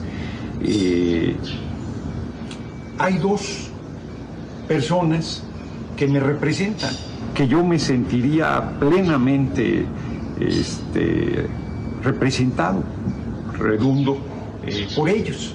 Eh, nuestra compañera Clara Brugada, una gran eh, política, y Hugo López Gatell, subsecretario de Salud, un hombre muy talentoso, brillante, buen comunicador, sensible, de izquierda, humanista, político extraordinario, que la derecha lo ha tomado con una rabia digna de mejores causas. Este, lo vitupera, lo injuria, lo persigue, lo acosa, lo denuestra. Solo por todas esas razones habría que apoyarlo. Ahí está, sí. Don- así como dicen, donde chillan, ahí está el muerto, donde atacan con tanta ferocidad, ahí está. Defendió, Oigan, es que Defendió a a- segundos de salir en Times Square. Sí, Estamos viendo cuatro, eso. tres, dos, uno. A ver. A ver. ¿Qué vas? Ahí vamos a salir. Espérense, esperemos que haya delay. espérense. Cinco, Live cuatro, no. Regrésenme mis 40 dólares, ¿eh? ¿Qué pasó? No sé, yo espero que haya un delay, ¿no? Y que Luego se te va pongan atrasando un tantito poco. antes. Ajá. Continúa, yo checo. Bueno, este, el talugo habló. Ay. ya es Ay. que nos dio paso, nos dio paso Noroña. Entonces ahora, esto hace. ¿Qué esto tal cuando le pregunto a la... ¡Ahí está! Ahí Vamos a tomarle foto. Screenshot, muy bien. Ahí estamos en este momento En saliendo Times Square. Times Square, mira. Ven, ahí estamos. Bien ahí. Vean, vean, Eso, vean. ahí está. ¿Cuántos segundos? Así que Ya- ya- 15. ya nos quitaron. Ya. Ay, menos estamos. que el no amor. 30. Sí. No puedes pagar 30 juntos. No te da la opción en No la. te da la opción. Es de a 15. Puedes comprar muchos slots. Pero a pero, diferentes ajá, tiempos. No vas, no vas a poder acaparar de que cinco minutos no te, no te dejan. Bueno, este, si alguien está, estaba caminando por Times Square y nos vio y ahí aparecimos, pues Ma, a- salúdenos. avísenos y mándenos la foto. Ahorita les voy a mandar la foto del momento en que salimos en Times Square. Bueno, este, ah, sí, estábamos con el talugo. Bueno, eh, esto es lo que dijo el señor que quiere gobernarnos. identifica. El odio, como hemos dicho varias veces, es producto de la ignorancia y del miedo. Es la consecuencia de estas dos pulsiones emocionales que son muy importantes y son muy poderosas. No solo en México, no solo en la Ciudad de México o en México, sino en otros países del mundo, es relativamente fácil cuando existe una situación que conmociona a la sociedad impulsar campañas de odio, porque todas y todos estamos propensos a caer en esa provocación sin darnos cuenta. Precisamente por el miedo que nos puede causar, como ocurrió durante la pandemia, con, por razones obvias, y sumarnos a esa descalificación de otra persona, de un funcionario público, del vecino, del prójimo, del adversario ideológico. Pero el punto que quiero señalar ahora, que también lo hemos dicho antes, es el odio no es un sentimiento de este pueblo. El pueblo de México no odia en general. El pueblo de México, el pueblo de la Ciudad de México, ha demostrado ser un pueblo generoso, solidario, un pueblo que tiene una pulsión humanista precisamente. Lo vivimos. Y ahora nos explica por qué lo odiamos. No, Maca. Porque hiciste Ya me- tanto me- ya me trabajo. arruinaste. Porque Oye, en verdad- murieron familias enteras porque no las recibían en tus Ya me hospitales. arruinaste. Yo no sé si es de la UNAM, pero si es de la UNAM y si no es de, de la universidad que sea, ya quítenle el título, ¿no? Sí, ya. O sea, ha faltado al juramento hipocrático, ha faltado a todo lo que es ser doctor. Es Quítenselo. un criminal, Es hipocrático. O sea, quítenselo. Es un- No es doctor. A ver, No, pero- es un criminal. Es un Todas- criminal. Todas sus contradicciones. ¿Qué tal cuando dijo, no necesitamos en México la vacuna de la viruela del mono? Y sale un, un estudio suyo junto con otros científicos Sí. del mundo Sí, en el en The Lancet, creo. En el- Ah, apoyando l- que se pusiera la vacuna del mono. Sí. No, de la viruela del Ay, mono. no, ya, ya, ese señor, Ese- de claro. veras. Ahora, he de confesar que ¿Qué? por un día o Ah, dos sí. caí en sus... Sus Claro. garras. Sí. Me acuerdo perfecto. Porque bueno. lo explicaba bien, Muy bien, ¿no? bien. Muy articulado. Ay, no, al segundo día yo dije... Yo por estar en- inmerso en el mundo médico sabía perfectamente Que te- que Pues Calderón salió a Pues decir, si yo Calderón no corrí, salió, claro. si yo no claro. corrí por maleta. Bueno, ya que estamos hablando de señores que no entienden nada, este, el gobernador de Oaxaca no entiende, nunca entenderá, tiene otros problemas en su estado que no está solucionando, pero sí habla pues de los conversos. Llevan toda la semana hablando de los que se quieren pasar del PRI a Morena, de Morena al PRI, y ya sabemos que son la misma cosa. Exacto. Échale. aproveché para aclarar este asunto. Y no porque hayan este, firmado lo que dijo Mario, el acuerdo por la transformación, ahora ya tienen cargos. No, qué bueno que se sumen, qué bueno que cambien. Pues es de sabios cambiar, ¿no? Y si cometieron el día de ayer eh, un error de seguir una política neoliberal y ahora quieren una política social, nacionalista, progresista, pues qué bueno. Pero pues la fila está larga también. La fila está larga. dice. bueno. y pues sí, ya vimos. No, no, De- no. deja tú la fila, Salomón Jara. La cola está bien larga. Y los favores que se tienen que pagar y repartir. De pues, veras, obviamente de veras. Un verdecito de Doralicia Galván González. Vean A él la le encuesta. entregaron el Estado. Se lo regalaron. En así, bandejita, tómalo, sí. tómalo. Vean la encuesta de Mitofsky entre Claudia y Xochitl. Ya van muy cerca. Ese, ese es, ese es el punto que dice falsa. Doralicia. Sí, Es esa falsa. encuesta Es es, fal- es fake news. Ahora, lo que sí No te puedo de decir. Lo de- lo Sí. desmintió. Todo el chat, a partir de que salió el tarugo, Ah, sí, Doctor Muerte. el doctor muerte y está encabronado y ya este idiota. ¿Han visto y- esa foto donde está el doctor muerte sentado y atrás puros cráneos? Sí. Es Sí, fuertísima. Oigan, muy Sí. bien. Es- Oye, se ¿qué nota que viene la quincena. Sí. Sí. Sí, ya están ¿verdad? dando su extra. Ay, ya no me hables de que eso. nos ju- no, Vic- no, no, Víctor me- Trejo, verdecito. Adela y Maca, nuestras patronas, deberían invitar a. ¿Hace? Ajá. Como- Como, a una AC, como vive una libre. AC, a una AC. civil, Yo decía, ¿de como quién estarán vive- hablando? Como vive libre para hablar del VIH y erradicar Esa los prejuicios. Sí. hace. Y luego. Indira Vitia, ¿de verdad le creen a Claudia que no sabía? Vean su sonrisa, claro que sabe, me extraña lo que dijeron. No, yo eso sí creo que no sabía. Eso La pasó verdad. también mucho aquí, hubo muchos mensajitos de no, ya no le creo, siempre miente. Y eso también puede pasar, O sea- pero A algunos les gusta hacer limpieza profunda cada sábado por la mañana. Yo prefiero hacer un poquito cada día y mantener las cosas frescas con Lysol. El limpiador desinfectante Brand New Day de Lysol limpia y elimina el 99.9% de virus y bacterias. Y puedes usarlo en superficies duras y no porosas de tu hogar con una fragancia que lleva a tus sentidos a un paraíso tropical. No solo limpies, limpia con Lysol. Con Verizon, mantenerte conectado con tus seres queridos es más fácil de lo que crees. Obtén llamadas a Latinoamérica por nuestra cuenta con Globo Choice por tres años con una línea nueva en ciertos planes al Nemery. Después, solo 10 dólares al mes. Elige entre 17 países de Latinoamérica como la República Dominicana, Colombia y Cuba. Visita tu tienda Verizon hoy. Escoge uno de 17 países de Latinoamérica y agrega el plan Globo Choice elegido en un plazo de 30 días tras la activación. El crédito de 10 dólares al mes se aplica por 36 meses. Se aplica en términos adicionales. Se incluye hasta 5 horas al mes al país elegido. Se aplican cargos por exceso de uso. En Los esta ocasión. espectaculares, las bardas del morrito 33 que pintaba. Eso claro que sí sabía y se Sí. notaba. Pero esto, yo, yo sí creo que no, porque tampoco es una gran cosa. O sea, está padrísimo salir en esta pantalla, pero lo haces desde, desde tu celular. Ya que tocaron el tema de Claudia. Ahí voy.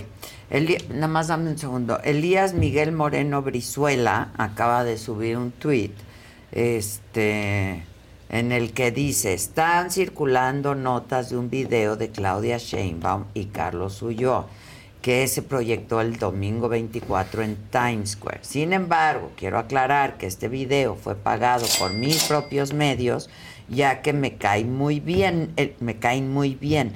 El costo fue de 40 dólares por 15 segundos, anexo pruebas. Pues sí, Bueno, ya, nos- ya, ya te hicimos la chamba, Sí, sí, Elías. lo hicimos con Apple. Pay. Mira, ya Exacto. tenemos nuestra imagen, por ejemplo, de Ya está. en Times Square hace ratito. Se la mandé a Lili, la mandó. Por favor.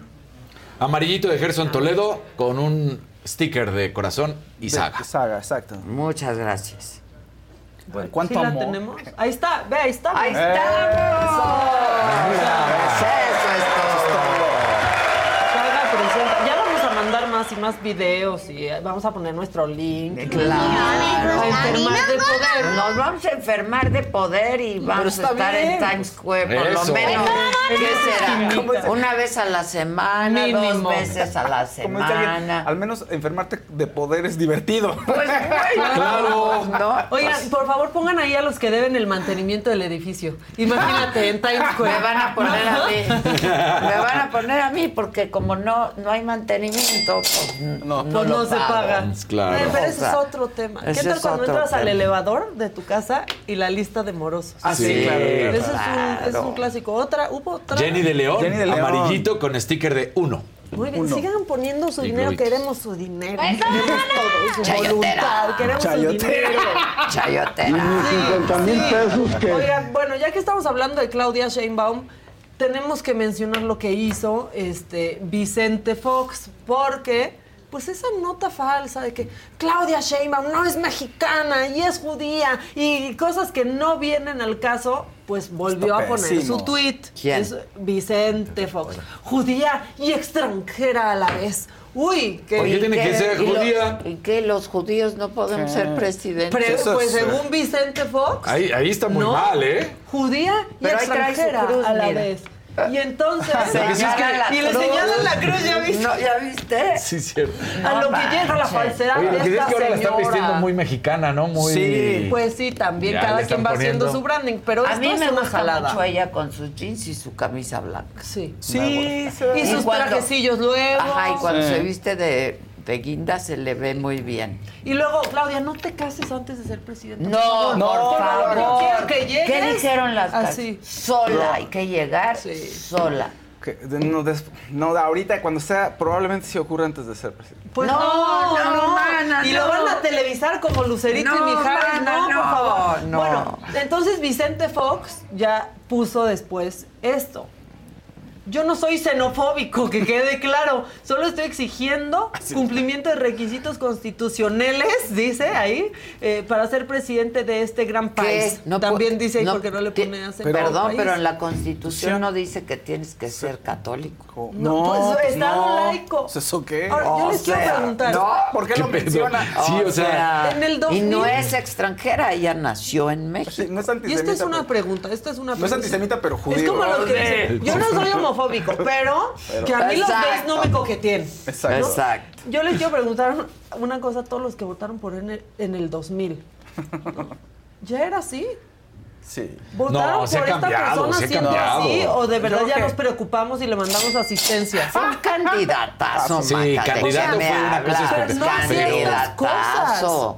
Pero a lo mejor Sí, Sí, no. No, Sí, pero su. pero hoy, sentías hoy, hoy. Pero no, ahorita- y le decía no, Mariquita. Mara- Mariquita Sí. la bastida. Mariquita y salía la bastida. Me ha dicho Mariquita. Me ha dicho Tepocata. Pero eran como ocurrencias, pero esto. Es diferente, Sí, no, este no es... es un señor racista y xenofóbico que no, entiende que no entiende. Gaga. Gaga. Sí. Gaga. A la verga, medio va. gaga. A la verga. Que se gaga. vaya. O Dos sea, verdecitos. Hugo bien. Menéndez, miembro desde hace 18 meses. 18 meses como miembro. Celebro con ustedes estar en el Times Square. Muy bien. Un segundo verdecito. Heidi Herrera. Gatel y sus manitas de moped. Con el respeto que los mopeds se merecen.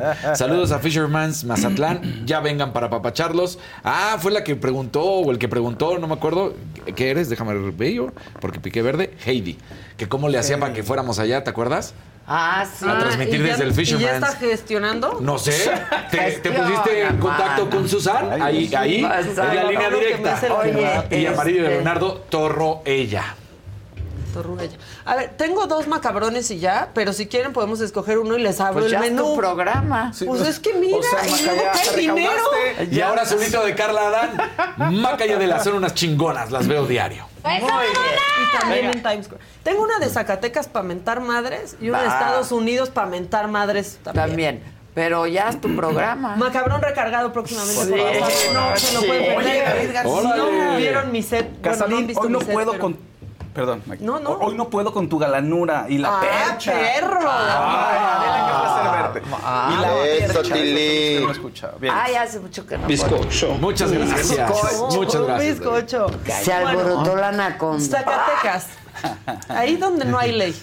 No, donde puede ahí pasar donde todo. matan a no, todos. que es un negocio luego hasta familiar. Zacatecas, bueno, desaparecieron siete eh, personas, siete jóvenes el Sí. domingo. Ayer sus familias estaban realizando bloqueos para pedir su localización. Llega el secretario de Seguridad eh, del Estado, Arturo Medina Mayoral, a hablar con ellos como si fuera. ¿Quieren venir conmigo? Pues vengan, como si no estuvieran desaparecidas Ajá, sus ajá. familias. Pónganlo, por favor. Y vamos a ir las mujeres, pues que respetan a las mujeres y esas personas, pues imagino. Por eso le digo, denos una arma para defendernos. Y si no nada más acerquen, A lo mejor, yo lo, a lo mejor nosotros sentimos. Si tienen miedo, nosotros vamos a Nosotros no tenemos miedo. Por eso le digo, vamos, pues. Entonces, ¿se va caminando o nos vamos sus carros? No, usted, usted es el bueno. Nosotros es el bueno, nosotros aguantamos. Pero mientras tanto aquí va a haber gente tapando. Sí, aquí nadie se va a quitar. No, sí, nos vamos. No, No, se van a no, es que no nos vamos a quitar hasta que haya solución. ¿Vamos, ¿Vamos ahorita para allá o no vamos? Sí, pero mientras nosotros vamos, se va a quedar la demás gente. No, es que los. No, no, no. Entonces aquí nos quedamos, va a ser la misma. Nos van a llevar a más a hacer a hacer de No se Ah, pues a- no dices que vas a ir. no, Vamos, vamos, vámonos. Pero aquí va a quedar vamos. gente. No, súbanse en una patrulla, yo los llevo. Es que voy a liberar. Vámonos, modos, vámonos las madres de los niños. No, capaz que hasta más bien ahí nos dejan a nosotros también en el cerro. Vale, la voy a Ahí llevar yo. desaparecen a nosotros también. La voy a llevar yo. Ya no, ya Yo no la voy a llevar. nadie, señor. Yo la voy a llevar. ¿En qué país pasa esto? No, no, no. Y donde aparte una señora que tiene la pena de que no encuentra a su hijo diga, no, capaz que nos llevan y nos dejan ahí, también nos desaparecen Sí, en el cerro. Sí, hasta. No, y es cuando le dicen, ¿Qué? Lo la llevo voy a llevar yo. Pues por eso. Por eso. Por eso, señor. No, hombre, cuando segundo antes, ¿le da miedo ir caminando? Porque lo llevamos. Sí. Nosotros lo llevamos caminando. Si le da miedo a sí. nosotros, no. Exacto. Nos vamos en dos coches o como no, se suben a la patrulla, pero ya se quitan de aquí. Pues no, Pues no, no. se quitan de aquí. Ahora, ya para cerrar, nos van a invadir, amigos. Estados Unidos nos va a invadir. Ah, No me digas. Sí. ¿Por? Si no nos portamos bien, si no aceptamos su ayuda y perdemos nuestra soberanía, este hombre que se llama Vivek Ramaswamy, así, es republicano. ¿Quiere ser presidente? No va a ser. Pero esta es su táctica para arreglar el problema del narco en México. And then I'm going to pick up the phone and I'm going to have a phone call with Claudia Scheinbaum or whoever it is that wins the next Mexican presidential election. I'm grateful that AMLO is going to be out. Mexico has an election in 2024. Whether it's Scheinbaum or somebody else who wins that election, I'm going to reset the relationship and say, listen up. For a tiny fraction, and it will be a tiny fraction, of what we have already spent in Ukraine, we can help you, Mexico, regain your sovereignty from the Mexican drug cartels who are spilling over into our own homeland here. But if you don't do it, then we will come in and get the job done ourselves. Because the fact of the matter is, it's like if you have a neighbor who has a dog that comes over to your yard and keeps biting your family members repeatedly. If they keep repeatedly doing that, at some point you can take a shotgun and shoot that dog. That's legitimate, legal, morally, ethically justified. And I think the same thing applies to a country to our south that has lost its sovereignty to the Mexican drug cartels, and we're going to have to defend ourselves. Si el perro se mete a tu jardín, Sí. el perro del vecino le puedes Le puedes disparar un disparar. día. Entonces, bueno, pues por eso. pero en tu jardín, compadre. Otra vez. De todo eso solo dijo una cosa, que se había perdido la soberanía de los cárteles y creo que... Pero bueno, Leonardo Torroella, Eso Adela. es cierto, lo Sí, por eso, es lo único. Adela, ayúdanos a conseguir un patrocinador, porfa, para unos chicos de 13 años que se ganaron el pase al Mundial de Básquetbol Juvenil a España en la Liga Nacional. Sea, ahí sí ya no sé qué más sea. Pero Leonardo, hemos Arturo platicado. Elías. Sí. Arturo Elías. Sí, la verdad. No busques a la Conade. No, no la Exacto. busques. Manual, manual para conseguir Bueno. Canelo, Guillermo, Guillermo. Arturo Elías. Sí, claro. Búsquenle. Sí. Cristian.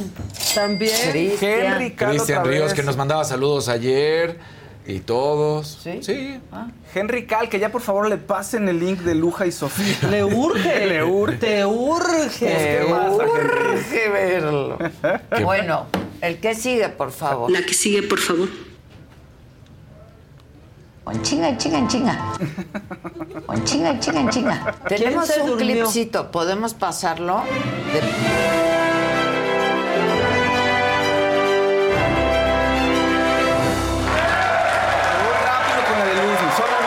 con. Resulta que en un programa en España dice que por Carroñero. fin Carroñero, ese es el de ayer. Carroñero. que por fin la era obvio. Sí, esa iba a salir. Está bien, está bien. Lo, lo acepto, fíjense. ¿Que eres Pero- carroñero? ¿Lo aceptas? Si tengo lo mío, ay, pues tú qué. O sea, o sea, ¿qué? ¿Qué te es carroñero. Pero reproduce el contenido de los carroñeros. O Ese sea, es el estoy, problema. estoy- estoy en una cadena. Carroñero. Es una segunda cadena. ¿Qué puedo decir? Bueno, entonces, resulta que el papá de Checo sí tenía razón. ¿Sí? le, le- le dio el anillo a Paloma Cuevas, al parecer. Pero ¿qué creen que Paloma Cuevas le dijo a Luis Mi? No, espérate, sí, pero no. ¿Vas muy rápido? Va- sí, ¿Quién le dice no a Luis? Paloma Cuevas, no sé por qué. Póngalo en el chat. que ¿Quién está- le dice o sea, no a Luis? Que está muy contenta. No. Oh, no. Pues fíjate que no, porque Pues es currículum. que no. Exacto. es currículum, ¿sí? O sea, ya después le diré como, güey, vamos a comprar coches. Exacto.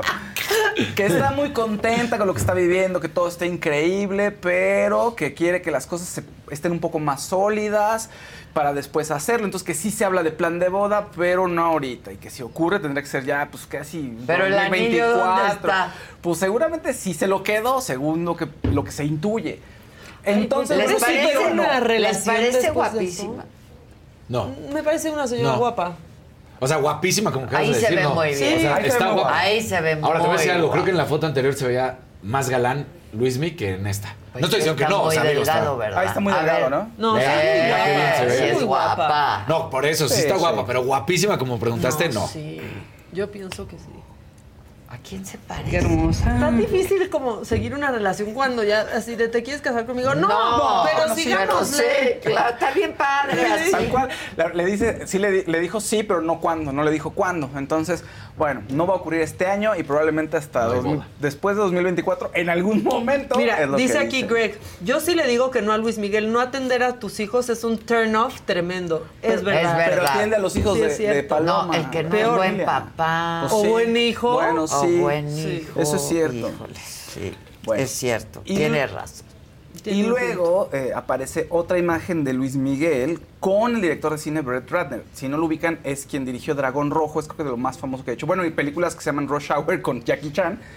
Y aparecen, mira, y aparece sin filtro. Y dicen, ah, oye, ¿y acaso si ese es el Luis Miguel o es su doble? ¿Con quién estás? Ese no se parece al que está cantando, le Luis empezaron a Miguel decir. sin- con una luz horrible. Muy Sí, triste, los muy dos. Sí. es a, horrible. a un actor mexicano, ¿cómo se llama? Ay, ¿Él? ahí en esa foto. Sí, eh, Diego Boneta. Ah, no, no, ya sé a Se quién parece. dice. Sí, Luis Miguel. este, sí. ¿A Costa? no, No. ¿Quién? ¿Verdad que ¿A sí? Claro, Sí, yo serio ya sé a quién dices, pero no me ¿A acuerdo. Ricardo Faslich? Voy a seguir diciendo nombres.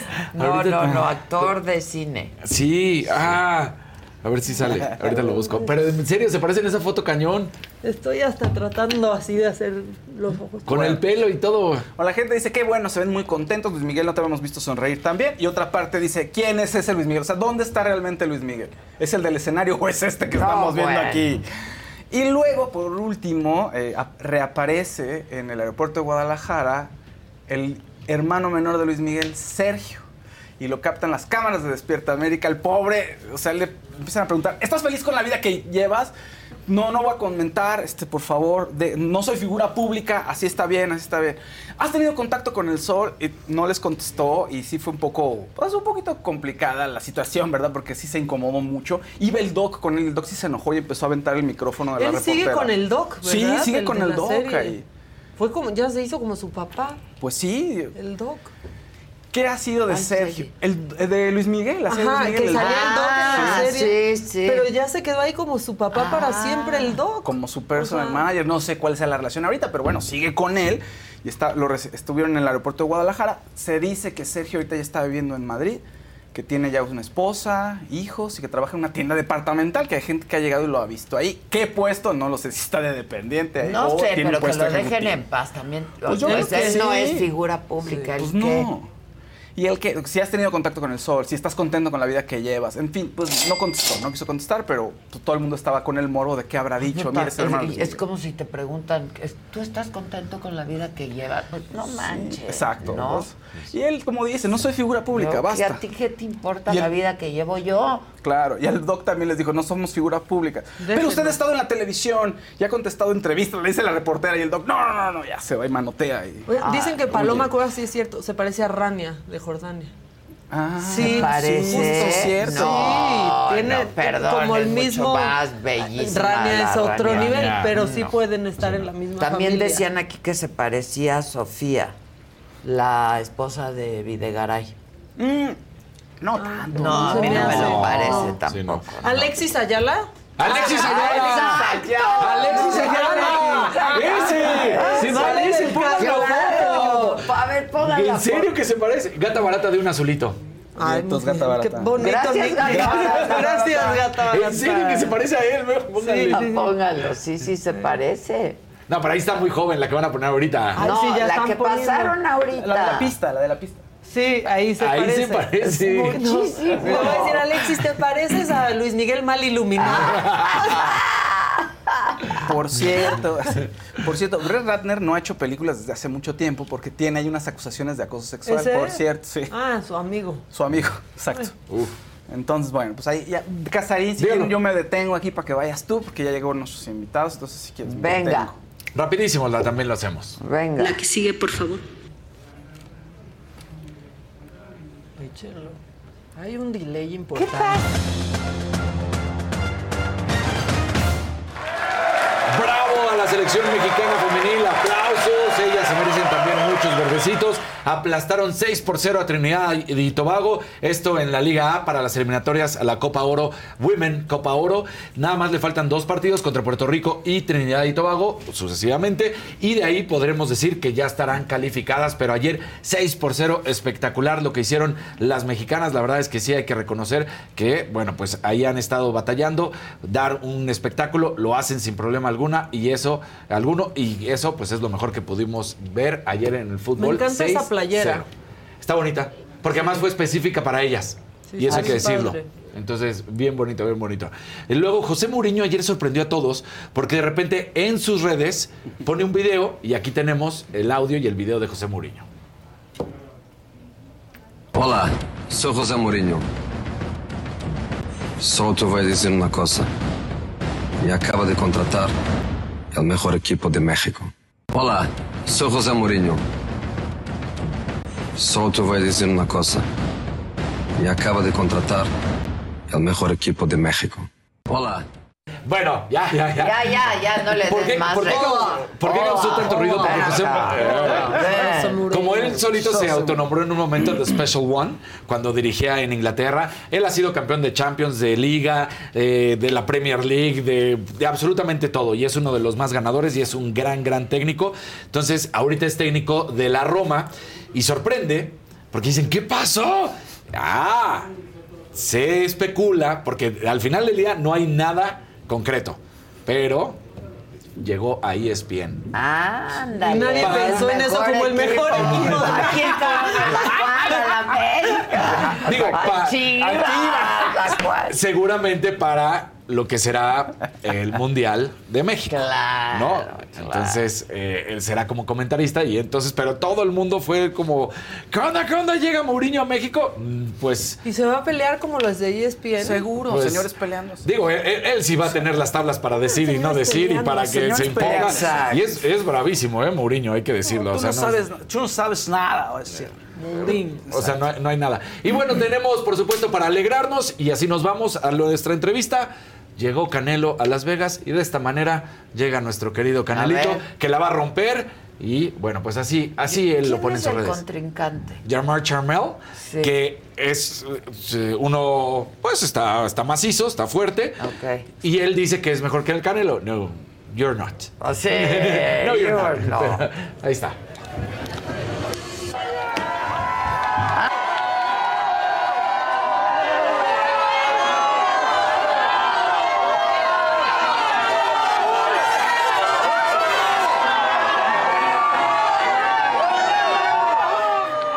Míralo nada más. No, es power. Es power. Power. No se les olvide, sábado 30 la pelea del Canelo. Va a estar espectacular. No veo cómo va a perder Canelo. No, lo veo. ¿verdad? No. O sea, digo, el contrincante es un buen contrincante. Pero pues. Hay que decirlo porque luego también dicen que le ponen a Puro unos costado. ahí. Puro costado. Como Jaguachi. Sí. ¿Te acuerdas que se cayó el contrincante? Ni siquiera lo había Sí. tocado. Oye. Caguachi. Está, está- está malito. Te mando un beso, Un abrazo. Un abrazo, Gabo. Te queremos. Bueno, yo le tengo mucho aprecio al Cagua y espero que estés muy bien. Este, tenemos el clip donde dice Patricia Armendaris que no confía en el proceso de Chiapas. Dicen que sí. A ver, venga. ¿Por qué andan tan lentos, güey? Hay, hay cambio de horario en la cabina. La madre. De aquí a acá. hay cambio Trae de un delay, hijo. Ah, ¿Qué ¿seguimos? pasa? Yo en este periodo de querer traer a Chiapas Desarrollo me, me demuestro que Chiapas continúa queriendo gobernantes que les compren el voto, de voto sucio y todo, yo en ese momento me voy a una fundación y sigo haciendo lo que estoy haciendo para el desarrollo de Chiapas desde el sector privado. Estás desencantada. Muy desencantada. Principalmente de la práctica política chiapaneca. Chiapas es el estado más subdesarrollado, no nada más económicamente, políticamente. Estoy metida en un lugar donde digo, hay ratos que digo, ¿qué estoy haciendo aquí? ¿Y tus hijas qué te dicen? Lo mismo. Mami, por favor, mami, por favor, cuídate, cuídate, mami, por favor. Me apoyan muchísimo, pero... ¿Lo consultaste con ellas? Voy a consultarlo si efectivamente salgo ganadora en la encuesta. Porque dudo salir ganadora en la encuesta. Yo creo que las encuestas las van a comprar como compran todo el voto en Chiapas. En Chiapas, Chiapas es el estado que más costoso es de una gobernatura. A mí descaradamente me han dicho, si no estás dispuesta a meterle plata, ni te metas. Y como no estoy dispuesta, es un experimento moral de la madera de los chiapanecos votantes. Si siguen decepcionados de sus gobernantes y creen Ay, pues está bueno. buena, ¿no? Sí, sí. Sí, no confía en esas encuestas. No, no. Véanla, Pues nunca quedan claras, también es cierto. Bueno, vamos a hablar de un tema. Yo ya tuve oportunidad de ver esta película sobre el caso de Nazón Joaquín, el líder de la Iglesia de la Luz del Mundo. Eh, se estrena en Netflix. Es un documental eh, pues que muestra el testimonio de las mujeres que lo denunciaron en Estados Unidos. ¿Quiénes están aquí? Laura Waldenberg e Ivonne Gutiérrez, productoras, documentalistas. Bienvenidas. Muchas, gracias, por el gracias. y por verlo, sobre todo. No, lo vi, lo vi justo ayer o antier, lo vi. Este, y felicidades, caray, ¿no? Sí. Qué monstruo. Qué asco. Qué, horror. monstruo, ¿no?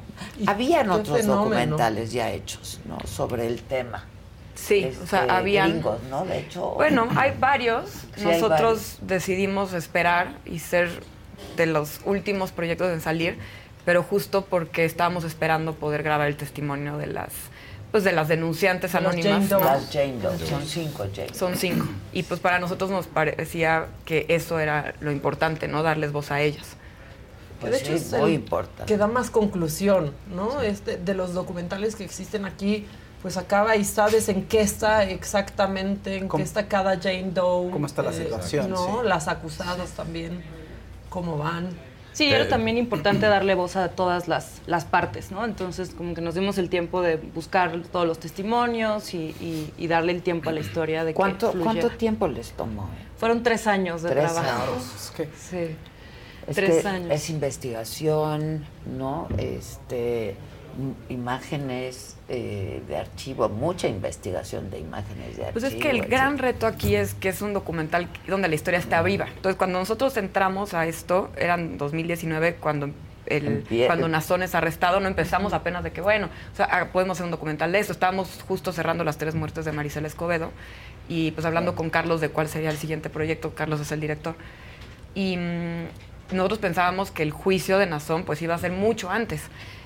Contrata a los abogados que son pues de los mejores en Estados El Unidos, Ah, el de los terceros abogados. sí. ¿No? De acuerdo a lo que mismo. Sí, sí, sí, Y pues ellos logran aplazar el juicio. La fiscalía tiene, la verdad, que muchas fallas en el proceso. Y entonces, pues se va posponiendo hasta que no hay juicio, ¿no? Si no hay sentencia. Y entonces es, es justo esos tres años que dice Ivonne, pues fue- fueron todo este proceso de estar es- en espera de un juicio que, que nunca pasó.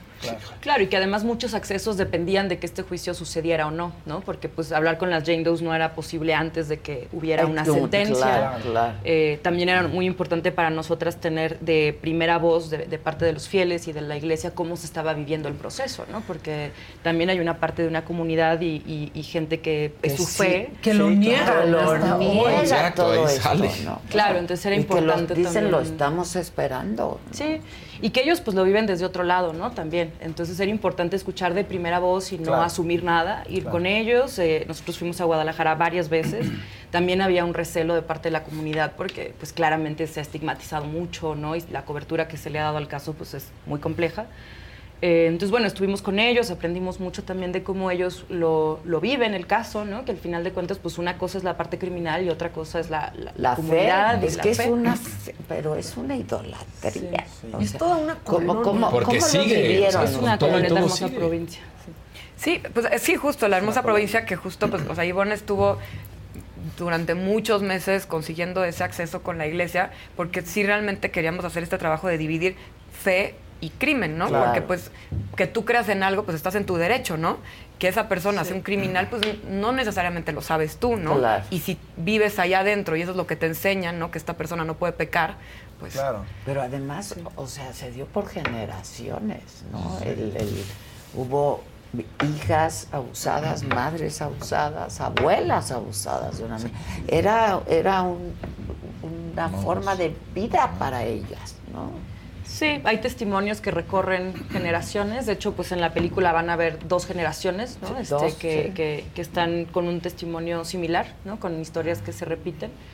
Eh, y pues sí, es, es muy complejo, ¿no? Nos hemos dado cuenta en los tres años que hicimos que es una historia que verdaderamente no tiene blancos y negros, ¿no? Aunque pudiera parecerlo como tal, hay muchos agentes involucrados y se vuelve una escala de grises infinita, ¿no? Donde tienes, pues desde, por ejemplo, el caso de Alondra, ¿no? Que también creo que es un gran ejemplo de esta escala de grises en la que... terrible. El esposo de El Alondra. esposo de El esposo de Alondra.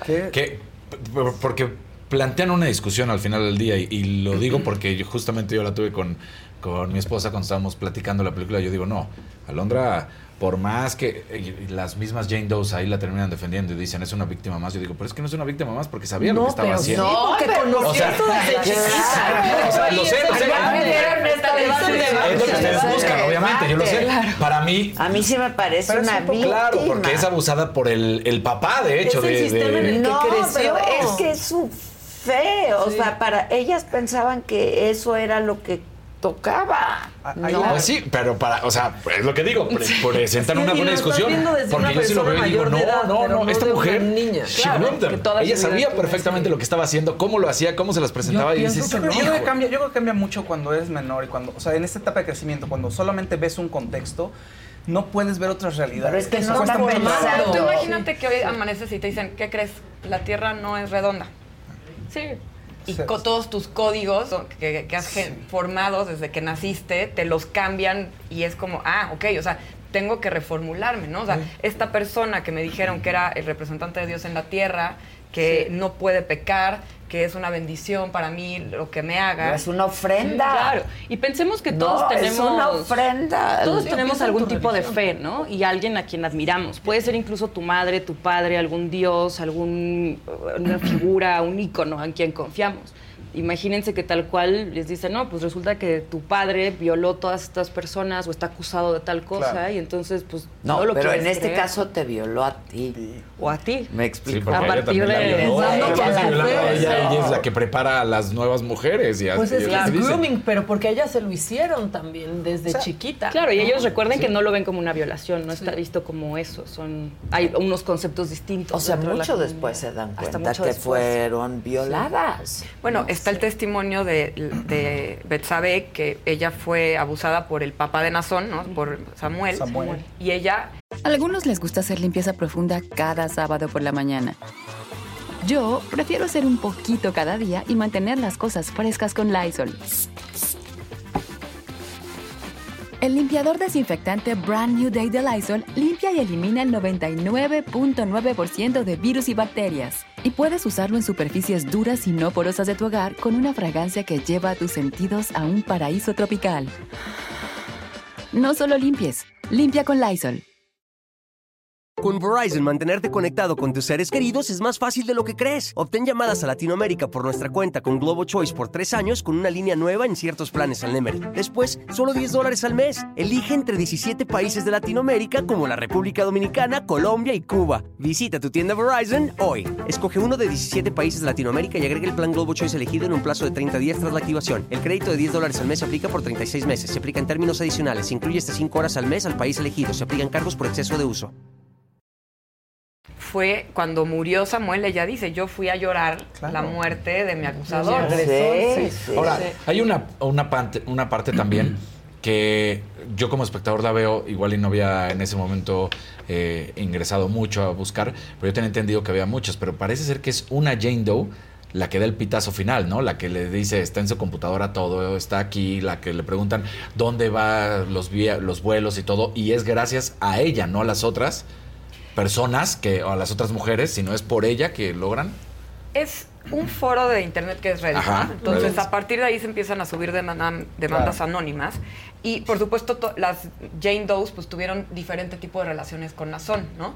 La Jane Doe 4, que es la que carga con todo el relato del documental, este, porque así ellas mismas lo decidieron también, este, es que ella tuvo una relación muy, muy cercana con Nazón, y entonces ella tenía la información de todo, de sus vuelos Claro. y demás, ¿no? Entonces, ella sí pasa esa información, pero gracias a los testimonios de todas se pudo generar el Y es caso. que se dieron cuenta que estaba mal, ¿no? O sea, porque empezaron a leer, de, ah, no, a mí también me hizo esto, a mí también. Y así fue cuando se empezaron a. No, o sea, a mí me parece ¿no? monstruoso. No, no es. Es muy complejo, es un caso muy complicado. monstruoso. Como, como es dice- un monstruo. Y es Yo le tuve que poner ¿no? al documental porque estaba encabronado y, y enojado. Dije, qué asco. Pero sí, es- así, asco. Es muy triste porque ellas perdieron por todos lados, ¿no? O sea, decepcionante la sentencia, sus familias las alienaron. Bueno, el caso de Karen León es, Sí. es también muy 16 triste. años, ¿no? dices, De la, la chica de Guadalajara. La de que Guadalajara. también. Sí, Karen León. Por que ejemplo, en el documental ustedes comparan con la sentencia. Bueno, una de, De Nexium. La Nexium. abogada Sí. de Nexium, ¿no? Y Que cuando dice eso- La comparación del dinero de 10 con Jeffrey con 90, o sea, 90 Sí. él con 10 para No, Jeffrey. Cuando la abogada dice, esta fue la sentencia para un hombre que abusó de mujeres blancas y esta fue la sentencia para un hombre que abusó de latinas. Ajá. Claro. Eso Sí. es fuertísimo. Fuertísimo. Sí, fuertísimo. que es realmente la diferencia que se puede ver, ¿no? Porque si ves la, o sea, la, lo, como la evidencia, los testimonios y todo lo que hay, pues había como para una sí. sentencia mucho Pero- más grande. Y, y es- contrasta mucho y duele y te asombra y te, te causa también horror. Que una persona así de pronto resulta que sí es una luz eh, ¿no? para otra gente y que le- seguramente a la mayoría de las personas que le lloran y que han llorado y que han rezado por él, pues sí significa mucho y, y es el día a día, y es levantarse todos los días y es una razón para estar aquí. Eso es muy Pues me parece fuerte. terrible porque es Con criminal por religión. donde la veas. es lo que lo hace ¿no? tan O sea, es- complicado. Sí, lo es abusador por todas partes. O sea, se enriquecieron, ¿no? Este, abusaban, se enriquecieron, le quitaban dinero a la gente. Este, un de riqueza. Mercaban con la fe de la gente, ¿no? Y eso me parece terrible. Sí, y mira, ¿Qué pasa en cuando las estuvimos en la hermosa provincia, pero- las propias Jane Does nos han dicho, ¿no? Que ellas extrañan el sentido de comunidad que, te- Sí, que sí, tiene la iglesia, ¿no? claro. Entonces esas son Es lo que cosas positivas que da lo que la digo, iglesia es más para que- Y, es, y eso lo ves, ¿eh? O sea, nosotros estuvimos ahí, estuvimos, nos recibieron con brazos abiertos. Fue, una, fue muy difícil conseguir el acceso por este recelo, pero una vez que abrieron las puertas, nos recibieron muy bien, conocimos a gente muy amable y gente que yo genuinamente creo que es gente buena, ¿no? Y que ha hecho su vida con base en unos valores que se les inculcaron dentro de, de la iglesia y que es gente que, que vive una vida, eh, una buena vida, ¿no? Que el líder no, pre- no, no lo hace en la práctica, pero Sí, y que, y que mucho de eso, pues eh, su, su líder, pues es quien, los, quien lo inculcó, ¿no? Este, la, O quien hasta los casó. la- Sí, Incluso. los casaba Los sin casaban, conocerse. Sí, boda sorpresa. Sin conocer. sin Ahora que muchos de ellos son felices hasta, hasta ahora. Sí, muchos de ellos sí, siguen sí, siendo sí. felices hasta ahora. Y se vive, se respira algo eh, de verdad muy, muy, muy lindo a la hora de que tú entras a la hermosa provincia, ¿no? Este, o sea, fuimos, nos recibieron muy bien, se, se, se respira un ambiente de paz. Y luego está este otro lado, ¿no? Entonces, eso es lo que también se vuelve tan complejo. Estuvimos tres años eh, como ¿Cómo acercándonos a todas las partes y es muy duro. ¿no? Es que iba a decir yo, no se casen con quien conozcan. Sí, ya tal vez eso sí funcionaba. No se casen con quien conocen. Este, ¿Cómo lo vivieron ustedes? Pues era mucho ir y venir, ¿no? Creo que todos entramos a la película y a la historia con como pensando que era un caso pues de abuso, que, que claramente tenía como sus aristas, pero bastante más eh, claro y, y- y como directo.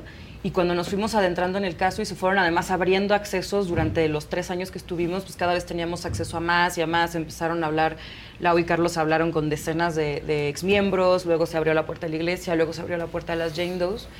Entonces creo que cada vez nos fuimos adentrando más y nos fuimos dando cuenta de toda esta escala de grises tan compleja que se, que se, se desarrolla y que tiene muchos involucrados, ¿no? Comunidad, eh, víctimas, sobrevivientes. Y se daba este debate entre ustedes también, ¿no? Sí, siempre, Claro, sí. y un día pensaban que una cosa y al otro día pensaban otra, sí, claro. Yo creo que eh, este es un documental que habla de los crímenes que se pueden cometer en nombre de la fe, ¿no?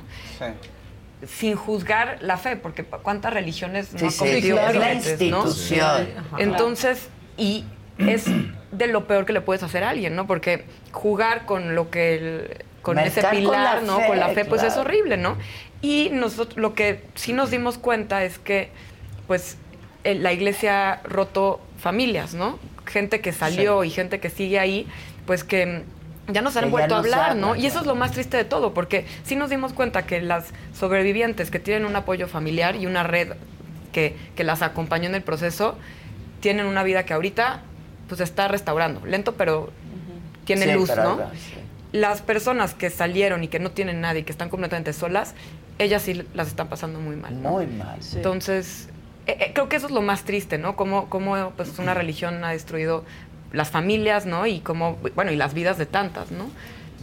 Y siendo que una algo de religión fe. tendría de- que hacer todo lo contrario, ¿no? todo Claro, lo sí. contrario. Claro, y alejarlas de su misma comunidad, porque al final la hermosa provincia es una colonia eh, chica en donde todos se conocen y están ahí todo el tiempo, ¿no? Entonces a la hora de que ellas salen, pues te alejan de tu familia, pero también de tu comunidad, ¿no? De todo este sentido de... Pierdes hermandad. todo, ¿no? O sea, lo dice ahí una de las mujeres. Dice, perdí todo, o sea, perdí mi religión, mi familia, pero entonces, ¿qué es Dios? O sea, ¿en qué creí Pues todos sí. estos años? ¿no? Es una, una señora que sale incluso con su ex esposo, ¿no? Que los Claro. casan. Sí, ¿no? sí, el, sí. el testimonio de esa señora es, es muy fuerte y que ella despertó Sí. porque pensó que no podía permitir que eso le pasara a su hija. Su hija. Sí.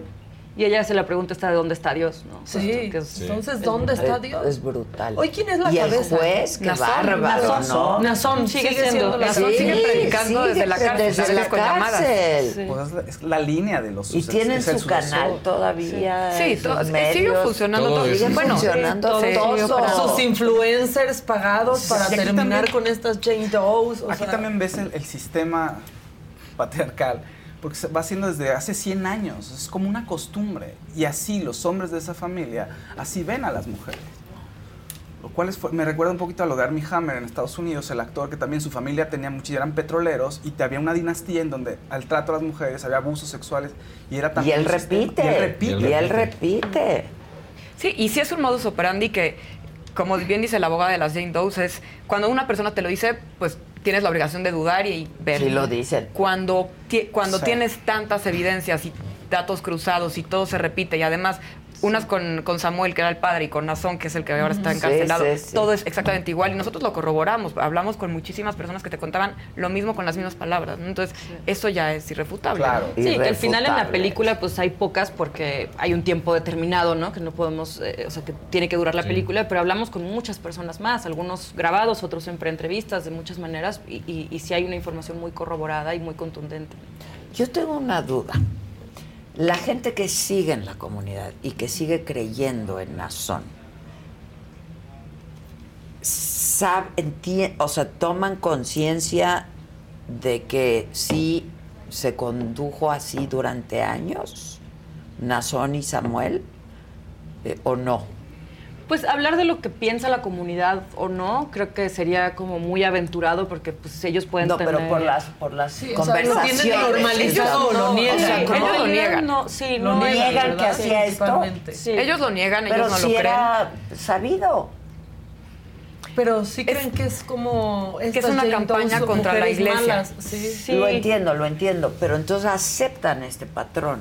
O sea, no niegan que haya ocurrido esto de lo que es acusado. Pues ellos creen, o sea, hay una defensa de inocencia. Eso sí es, y es claro, y además hay, incluso pues en las que es iglesias ahí mentira viene lo que ellas dicen, Sí, ellos- la postura es que es, es una, él, él es inocente de lo que se le acusa.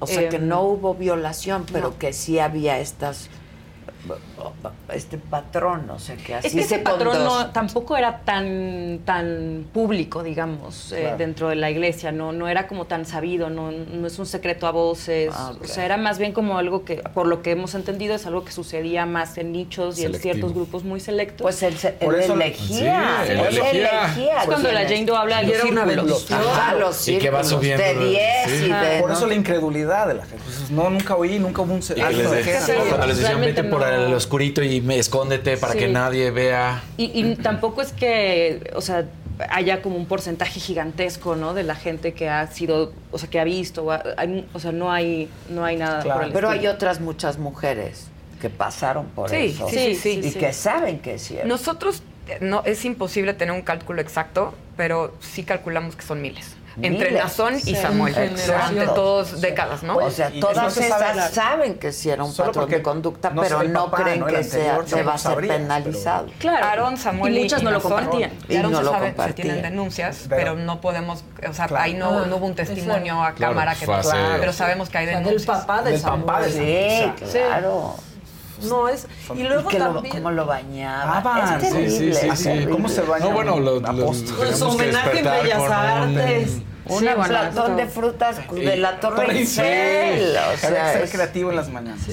es y luego cómo se metió en la en la política en México también. Claro. ¿no? O sea, cuando sale ahí con Javier Duarte, No, Martí claro. Batres, tantos Sí. involucrados que aparte han callado ahorita. Mira, y que lo que es le metían interesante- lana. O sea, La iglesia tiene una capacidad de marketing muy importante. O sea, nosotros descubrimos que ellos dicen que tienen 5 millones, que es lo que se ha replicado en medios. Nosotros estamos convencidas que no son ni de, o sea, ni cerca 5 millones. El INEGI tiene en México registrados menos de 200 mil. Mm. Entonces, ponle que a lo mucho 500 mil. Ok. Pero sí tienen un brazo político y económico importante Muy por- justamente importante. por el, por lo que refleja y porque sí la comunidad está muy este, organizada, ¿no? Entonces, eso es lo que se vende.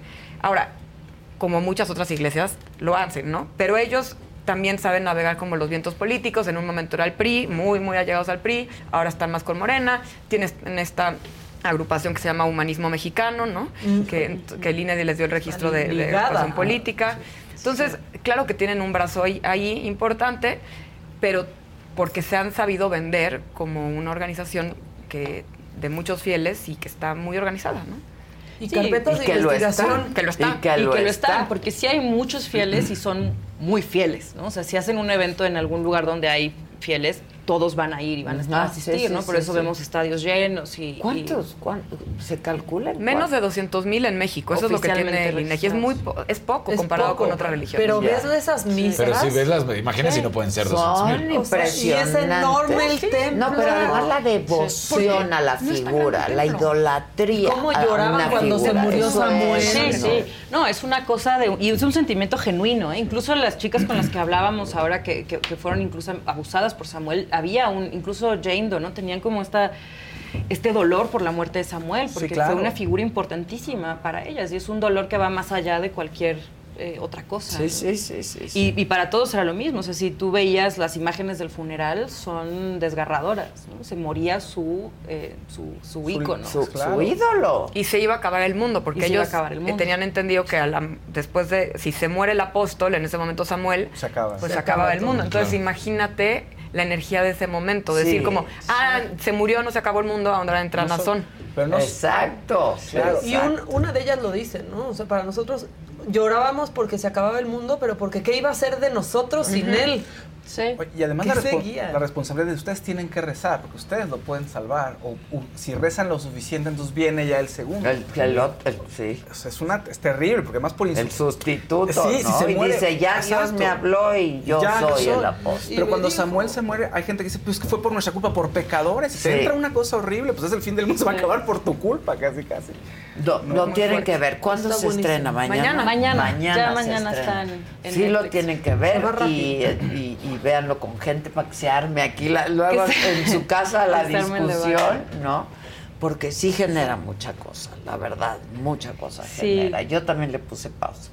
Sí, sí, sí, sí. sí. Bueno, y entra, va directo a la fe, que es algo que creo que todos compartimos de alguna u otra manera, ¿no? Sí, sin importar la religión. Claro. ¿Hacia qué hay una fe detrás?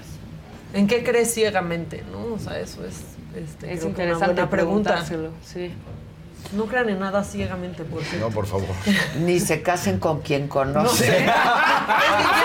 Ya si conoces bien, no te cases. Ya se les estuvo, no se casen, no se casen. Muchos matrimonios felices arreglados, Sí, debemos de sí. decirlo. O cásense rápido y conozcan loco. sobre la marcha o ya no. Ya no lo hagan. Sí, sí. Oigan, ¿y qué es? Ya tienen un nuevo proyecto. Bueno, este lo podemos contar porque está anunciado. Estamos haciendo la- el documental de Juan Gabriel, Ah, que lo está dirigiendo María José Cuevas. Ah, qué Ay, qué María José, joya. salúdenla Sí. de nuestra La queremos parte. mucho. Estamos Sí. empezando, muy emocionadas. Un documental, bueno, completamente distinto, ¿no? Este, claro. y, y, pues muy emocionadas. También María José Cuevas es este, pues, muy allegada a nosotras. Nos encanta trabajar con Es ella. que sí, es genial. Sí, sí. Oigan, pero cuando me dices totalmente distinto, eh, ¿cuál va a ser el tratamiento de Pues es un ídolo mexicano, Sí. o sea, es engrandecer al ídolo de la cultura mexicana, ¿no? Y, y que es dejar un legado. O sea, no, no es, es completamente diferente a, a este documental que lo que queríamos era como sí tener un mensaje social, ¿no? Que genere, que tenga impacto social, Ah, ¿no? Acá es un impacto Sí. cultural. No, yo entendí Este, diferente a los que se han hecho, ¿no? De Juan Gabriel. Gabriel. Ah, bueno, totalmente. tam- también, Para ¿eh? empezar, aquí Estamos- estamos, o sea, tenemos... Aquí sí aceptamos que está muerto. Empezamos por ahí. Sí, es un, o sea, sí es un engrandecerlo y estamos trabajando de cerca, pues con, o sea, Iván está, Sí, sí, sí. eh, está aval- avalando el, el proyecto, ¿no? Y, y- y, pues tenemos un- muchas joyas, ¿no? de- del archivo de Juan Gabriel que, que van a salir ahí. Sí, se está haciendo todo un recorrido pues, de toda su vida este, en material de archivo, ¿no? Para encontrar ahí dónde está esta, esta historia que todos queremos ver. Ah, y teniendo a su hijo, pues tienen el material que no tiene nadie. Sí. ¿no? También. Oigan, ¿y de sus trabajos anteriores, dónde, en qué plataformas están? Pues la verdad en Netflix están prácticamente todos, menos los independientes, independientes. Este, 1994 que lo hicimos juntas. Y Las Tres Muertes de Maricel Escobedo, que también, que de hecho ese lo dirigió Carlos Pérez, que es el mismo director Ya. de este documental, fue la, la misma tríada. Muy bueno Eh, Y también. la narcosatánica. Ese no es nuestro. No, Ese Ese no es de Ese nosotros. es, y ese es de HBC. Ah, sí. ¿no? Sí. Bueno, ese es Everardo González está ahí, pero no, Everardo no- no estuvo es el director. involucrado. Y, La y bueno, La Dama del. Silencio, La Dama del ajá, Silencio, La La Dama del. Silencio, que lo hizo María José Cuevas, que se se estrenó apenas hace un par de Que meses. está estremecedor. Sí, ese. Está muy bueno. estremecedor. Sí, está sí, muy es, bueno. es, pues recopilación de información de un caso que seguramente todos vimos de alguna u otra manera en ese momento, ¿no? Pero tomarlo desde este otro lado un poco más anónimo también, ¿no? Desde todo el caso eh, de pues, las víctimas, las personas que estaban detrás eh, del, del Sí, caso está judicial. muy bueno ese también. Está bueno. No, es que estremecedor. Es un gran equipo. Y, pues ahora este. Y ustedes entrevistan personalmente a, a las, a, a los protagonistas de sus historias. Suelen entrevistarlos el Sí, director. Yo, yo me encargo Ah. más de la parte, o sea, de la- ayudar a que la investigación se, se haga, ¿no? A- trabajo muy de cerca con el director creativamente y vamos a encargar de que todo esto se cumpla en tiempo y forma, presupuesto, todo. Que la maquinaria La avance. producción, ¿no? Sí, Sí, que la sí. maquinaria Que todo pase. Ya. Y sí, suele, en la mayoría de los casos el director o la directora es, Es quien hace las entrevistas. hace. Sí, solemos hacer antes preentrevistas, no acercarnos con ellos. Algunos son una preentrevista es suficiente, otros, por ejemplo, en el caso de, de las Jane Does o de la, de, la, de, de la comunidad de la iglesia, fueron muchas, muchas llamadas anteriores, muchos acercamientos, Sí, ¿no? bueno, mucha investigación, sí, es que construir pues esas líneas de confianza, ¿no? De que al final pues nos están abriendo algo que para ellos es muy valioso y muy vulnerable, que son sus historias. Sin duda. Entonces hay que construir también ahí una confianza que además tratamos siempre de respetar en el proyecto final, ¿no? O sea, que realmente se refleje pues ese trabajo de investigación ético. Exacto, eh, exacto. Y apegado, ¿no? O sea, que Sí. se vea que hay, hay una investigación, pues. Pues las Claro. felicito muchísimo. Está muy buen, muy bueno el Muchas documental.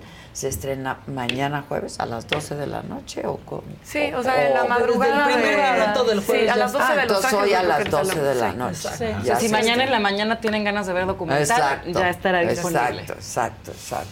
Pues muchas gracias sobre todo por verlo. No, No, no, sí, al contrario. tenía Bueno, sí. enajenada. Sí, sí. Sí, Además, va poco a poco, vas diciendo, ¿qué es esto? que se te va enganchando, te va De hecho, lo voy a enganchando? volver a ver. Sí. No, pues muchas gracias por verlo y por el espacio. Si les gustó, recomiéndenlo. Y No, ya estamos que- recomendando. Sí. Es una, es Aquí una toda la gente estuvo preguntando, les volvemos a decir la seguridad de la luz del mundo. Sí, hacer Sí, que sí. se vea más documental en México. Pues en un país como este, el documental es una Porque hay herramienta. tantas cosas que... Yo amo los documentales. Y el de bueno. las tres muertes de Maricel Escobar también está muy bueno. Muy O sea, Está muy bueno. Y ya también empezar a cuestionar a las autoridades, ¿no? Tiene una carpeta de investigación abierta aquí, no ha pasado nada. Nada. Nada. Nada.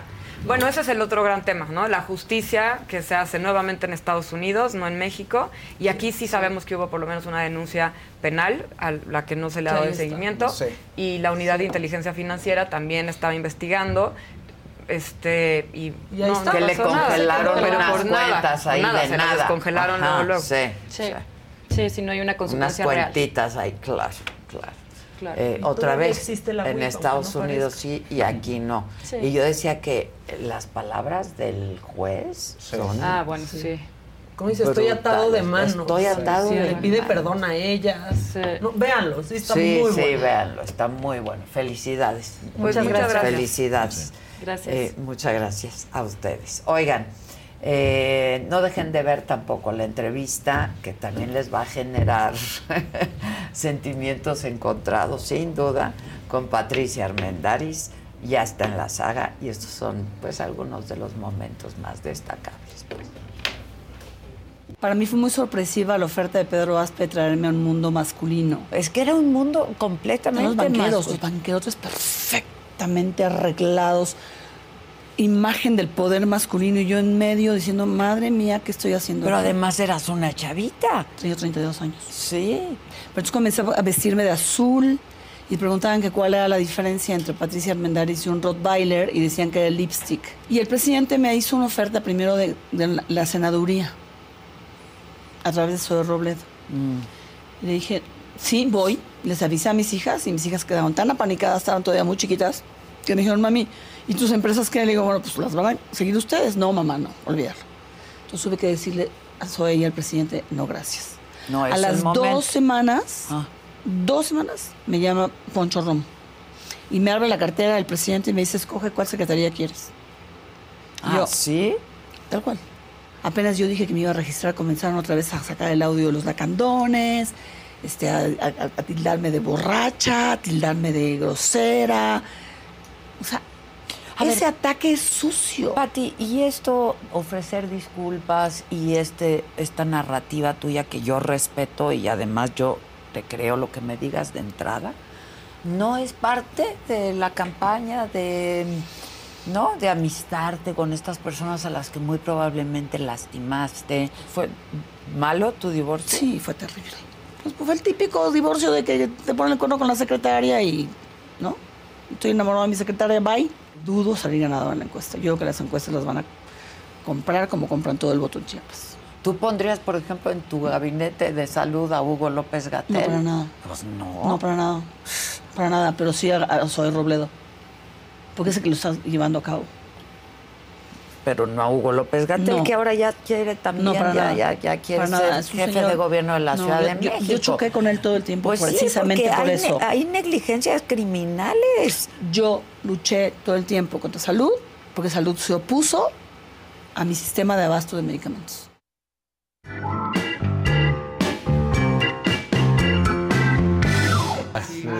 Pregúntenle a Javi Derma, ¿cómo está? Muy bien, feliz de estar con Cada día ustedes. te ves mejor. Muchas Sí, gracias. Y el pelo se gracias padrísimo. por la felicidad de que es miércoles y de que vengo a verlos y de ver a toda esta gente Tu corte de pelo muy Es lo que te dicen, bien. casi casi estrena look siempre que viene Sí. aquí. ¿eh? O sea, Cada miércoles. Nos preparamos, es que los miércoles hay que estar a la altura de la señora de la casa. No, hombre, muchas gracias. Me encantó la cadena, todo Muchas está gracias. padrísimo. Muchas padrísimo. Y bueno, el día de hoy vamos a hablar de un tema que a mucha gente le importa, pero primero nos vas a dar una Es que, mira, Dani. Ábrenos tu corazón, Daniel. Es que te- iba a platicar contigo porque Dani, ya lo saben, muchos aquí estuvo enfermo prácticamente la semana y media pasada. Entonces tuvo diarrea, este, pues vómito, malestar en la panza. Tuve que ir al Chedraui como 25 veces a comprar pañales, a comprar termómetro, a comprar cremitas para las rosaduras, porque eso también, no sabes cómo se ponía Sí, las pompitas horrible. y así horrible, ¿Qué tal el súper rojo. que les da de que brincan Este, los pobrecitos rosados? ponerle la crema y la, la neta es que gracias a que lo tenía ahí a la vuelta voy a cada ratito y entonces que los pañales para que pudieran eh, aguantar porque pues ya sabes que la popó sale súper ácida y entonces que luego había que calmarlo luego ponerle Maicena, talquito dicen, ¿no? todo todo lo que se puedes hasta medicina porque también tienen la farmacia ahí entonces también compraba medicina para Chedraui te solucionó la me, vida. me solucionó la vida en ¿Y te Chedraui costó menos? y me costó menos porque en Chedraui Cuesta menos. No, y lo importante es que mucha gente no sabe que tiene un área de farmacia y que ahí pueden conseguir también medicamentos, entonces claro. que sí te saca de apuros, inclusive hasta medicamentos controlados, de los que llegamos a recetar, Exacto. ahí también tienen un área de Te los medicamentos surten. Te Sí, surten los sí, medicamentos, entonces pues sí, siempre hay Oye, que, pero para que saber. rosadura de los bebés sí sufren muchísimo. Muchísimo. Hay, eh, Ampollas luego. sí, de hecho, es como una piel delicada que, que Pues hay muchas bebé. etapas que desde bebés hay gente que la tiene. Así que hay varios sprays. Sí. Hay un spray eh, muy útil que se llama Citelium Spray, que ese también te lo recomiendo. Ah, Es ese una casa nuevo. comercial Ok. que se llama Bene, es al- algo de lo nuevo que tienen y ayuda a desinflamar y que no le dé tanta picazón. Y hablando... Sí, porque sí se ponía Sí, horrible, o sea, horrible. horrible. Estaba- ya, ya- yo cuando le tenía que Llaguitas, cambiar el pañal ya. lo veía así, yo decía, ay no, ay no, ay no. Y hablando de picazón, Spray.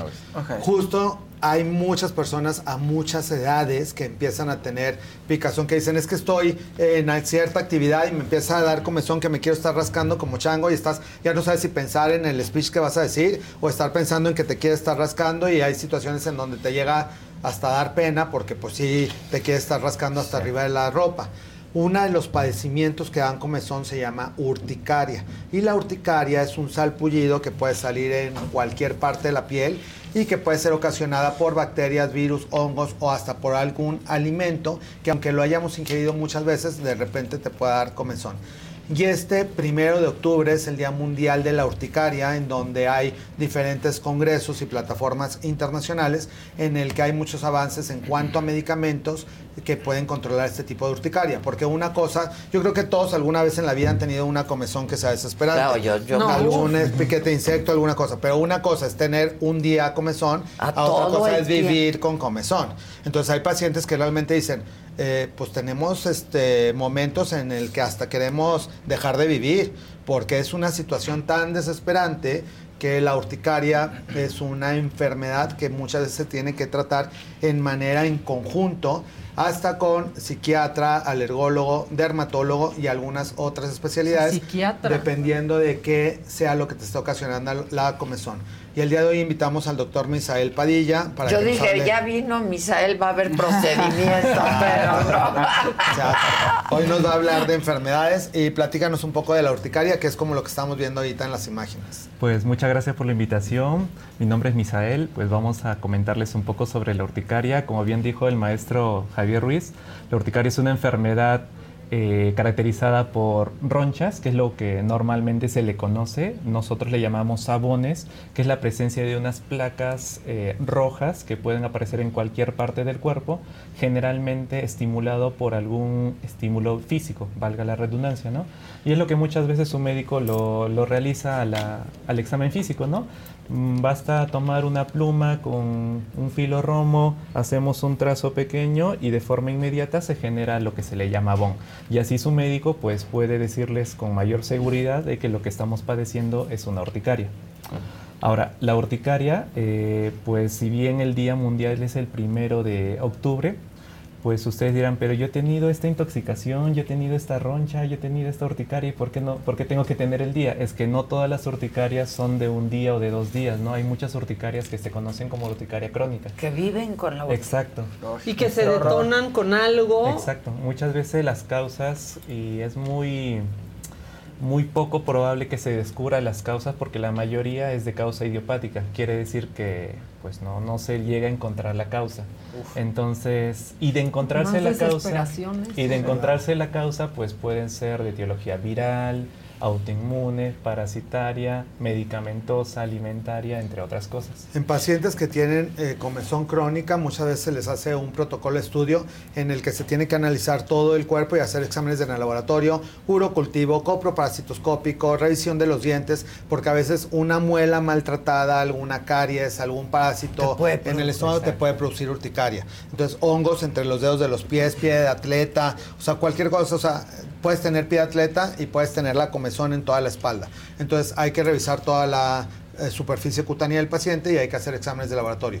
Si no se aclara el motivo, no, eh, te consideras una persona completamente sana, todos tus exámenes de laboratorio salen normales, entonces se considera una eh, urticaria idiopática, que es lo que estaba hablando el doctor Misael, en la cual entonces hay que tener un tratamiento en conjunto muchas veces con psiquiatría para que el paciente pueda estar tranquilo y le baje ese mecanismo de defensa, porque puede empezar a ser alérgico a todo o inclusive hasta del estado de ánimo. Pues que te genera mucha ansiedad, Exactamente. ¿no? Claro. Mucha que te levantas ansiedad. a Sí, las estás 2 de la mañana todos los días a cambiar el pañal y que ya nos explicó a qué huele la caja de Sí, Entonces, te empieza a generar que eso es una cosa que el paciente no lo sabe y por eso está bien que acudan a terapias, o sea, no tienes que ir a una terapia con un psicólogo cuando ya realmente hay una patología. Todo mundo en, en esta ciudad o en el mundo necesita tener algún tipo de terapia, porque siempre les explico, los pacientes siempre dicen, estoy muy relajado, no me siento nada estresado, pero una cosa es cómo tú te sientas y otra cosa es cómo tu organismo se sienta. La realidad. La realidad, porque si no estás durmiendo bien, no estás comiendo bien, uno normaliza su día a día. Que tu horario de trabajo, que te tengas que levantar en la noche, que tengas que entregar algún artículo, que tengas que eh, hacer ciertas actividades, pero si no estás descansando bien, no estás comiendo bien, tu organismo no se alcanza a recuperar, entonces es como una olla express que por algún lado tiene que brotar todo, exceso, todo ese exceso de ansiedad y muchas veces se manifiesta con Oye. Javi, y ahorita estábamos viendo casos obviamente muy, muy fuertes, ¿no? Pero se puede ser desde el- la básica, de, por decirlo de esa manera, que tienes como piel de gallinita aquí en, en los brazos, ¿no? Que es como de lo más común. Pero ese es otra. Exacto. ¿no? Sí, eso ya no es urticaria, pero bueno, es una manifestación también de que la piel no está al 100%. Entonces, eh, como moraleja o como mensaje hay que aprender a escuchar nuestra piel. Si algo está pasando, porque hay gente que viene a los ocho meses y dicen, ¿por qué no habías acudido antes? No, pues porque pensaba que era normal o que no había tratamiento. O hay gente que nos escribe, tengo este una comezón, una costra en el tobillo, ¿con qué especialista tengo que acudir? O sea, no saben que es con el dermatólogo. Y se van haciendo estas ronchas que No, parecen pues como ya. si fueran Ya. piquetes, Tortitas ahí, esto ya. en 20 minutos puede ser que desaparezca. Entonces, es muy frustrante para el paciente porque el paciente cuando acude a consulta está No tiene. No tiene Cuando nada. llevas el coche al taller por un ruidito. Sonaba, sonaba y ahora ya no. Ya no suena. Entonces, Pero ven muy extremas y. Ah, E impacta más que desaparecen Claro, o por sea, entonces, completo. Pero aparecen eso es una y desaparecen. Parecían, de hecho, ampollas, y ve, desde bebés pueden salir, parecían ampollas, Ay, pero pobre. se consideran ronchas porque desaparecen entre 10 a 20 minutos y al cabo de algunas horas pueden volver a aparecer. Hay una, hay una reacción que se llama dermatografismo, que es lo que me decía también el doctor, si tú haces como te rasguñas ligeramente Ah, y está la queda- piel sana y se empieza a elevar y hacer ese tipo de ronchas, quiere decir que padeces algún tipo de articaria y pues valdría la pena acudir a la consulta. Es importante en bebés sobre todo no la automedicación, porque hay- también lamentablemente de repente tenemos casos de que ay, le estuve aplicando mucho tiempo una crema determinada y muchas de las cremas tienen cortisona. Ah, el Nutracot es como a la que recurren Y es de cortisona. inmediato. Pésima ¿no? idea, ¿no, Javi? Claro, o sea, está bien para una urgencia aplicarla una o dos días, pero hay gente que No, pues, la más. aplica durante toda la Claro. rosadura, seis meses, un año, dos No. años, entonces ya nos llegan con varices, con telangiectasias, con depresiones de la piel, con cicatrices, porque todas las cortisonas se van acumulando y van a tener efectos secundarios a largo plazo. Y el problema también de la cortisona es que te va haciendo como adicto a la cortisona. Entonces el paciente al dejársela de poner, dice, es que si me la dejo poner me pongo mucho peor. Pues sí, porque ya te Es hiciste adicción. dependiente a ese producto. Entonces hay terapias especiales dentro de la dermatología para ir quitando eh, la cortisona e irte sustituyendo por eh, cremas inertes. Ahora, medidas generales para toda esta gente que nos está escuchando y que diga, es que yo tengo un primo, un tío que tiene comezón. Lo primero es tratar dentro de lo posible de no tallar la piel, porque mientras más te talles, más se inflama Se y más, activa, roncha- más ¿no? se activa. Entonces hay gente que inconscientemente se llega hasta a sangrar, a arrancar ya los pellejitos, porque cambian, dicen es que con eso siento rico. por ansiedad. Claro, Sí, pero cambian la sensación de la ansiedad por dolor y entonces ya es como otro, ahí vas como engañando al cerebro, pero el daño se va incrementando en lugar de irlo quitando. Entonces, no tallar, que los baños sean cortos, porque a diferencia de lo que cree la gente también, y tiene estas ronchas y se meten a la regadera o se meten a una tina de agua todo el tiempo, entonces y se deshidrata más. O sea, No, exacto, eso es peor. Entonces, los baños de tina, inclusive en los bebés que muchas veces se hacen, o que se mete la gente a la regadera mucho tiempo para sentir satisfacción de que el agua esté cayendo en el cuerpo, eso te puede deshidratar más la piel. Entonces, el baño debe ser corto. Jabones, tratar de utilizar jabones que no resequen. Hay muchas marcas que tienen jabones que se llaman Sindet. Y Sindet significa sin detergente. Hay uno, eh, hay muchos para bebés, hay muchos para adultos. Hay líneas muy famosas como Exomega, Lipicar, que pueden conseguir en cualquier farmacia y que eso te lavas y te queda ya como una capita de crema. Ahora, terminando el baño. La que, me diste a mí, que dices Esa, que a ejemplo. gente no le gusta porque parece que no se quita. Exacto. Pero está buena. Exacto, Ya te queda la piel como humectada. Ah. Cuando se sequen, tratar de secar por presión, que la toalla absorba la así. humedad. No de tallarse así que se estén tallando, porque eso también fricciona y te vuelve a alterar la piel.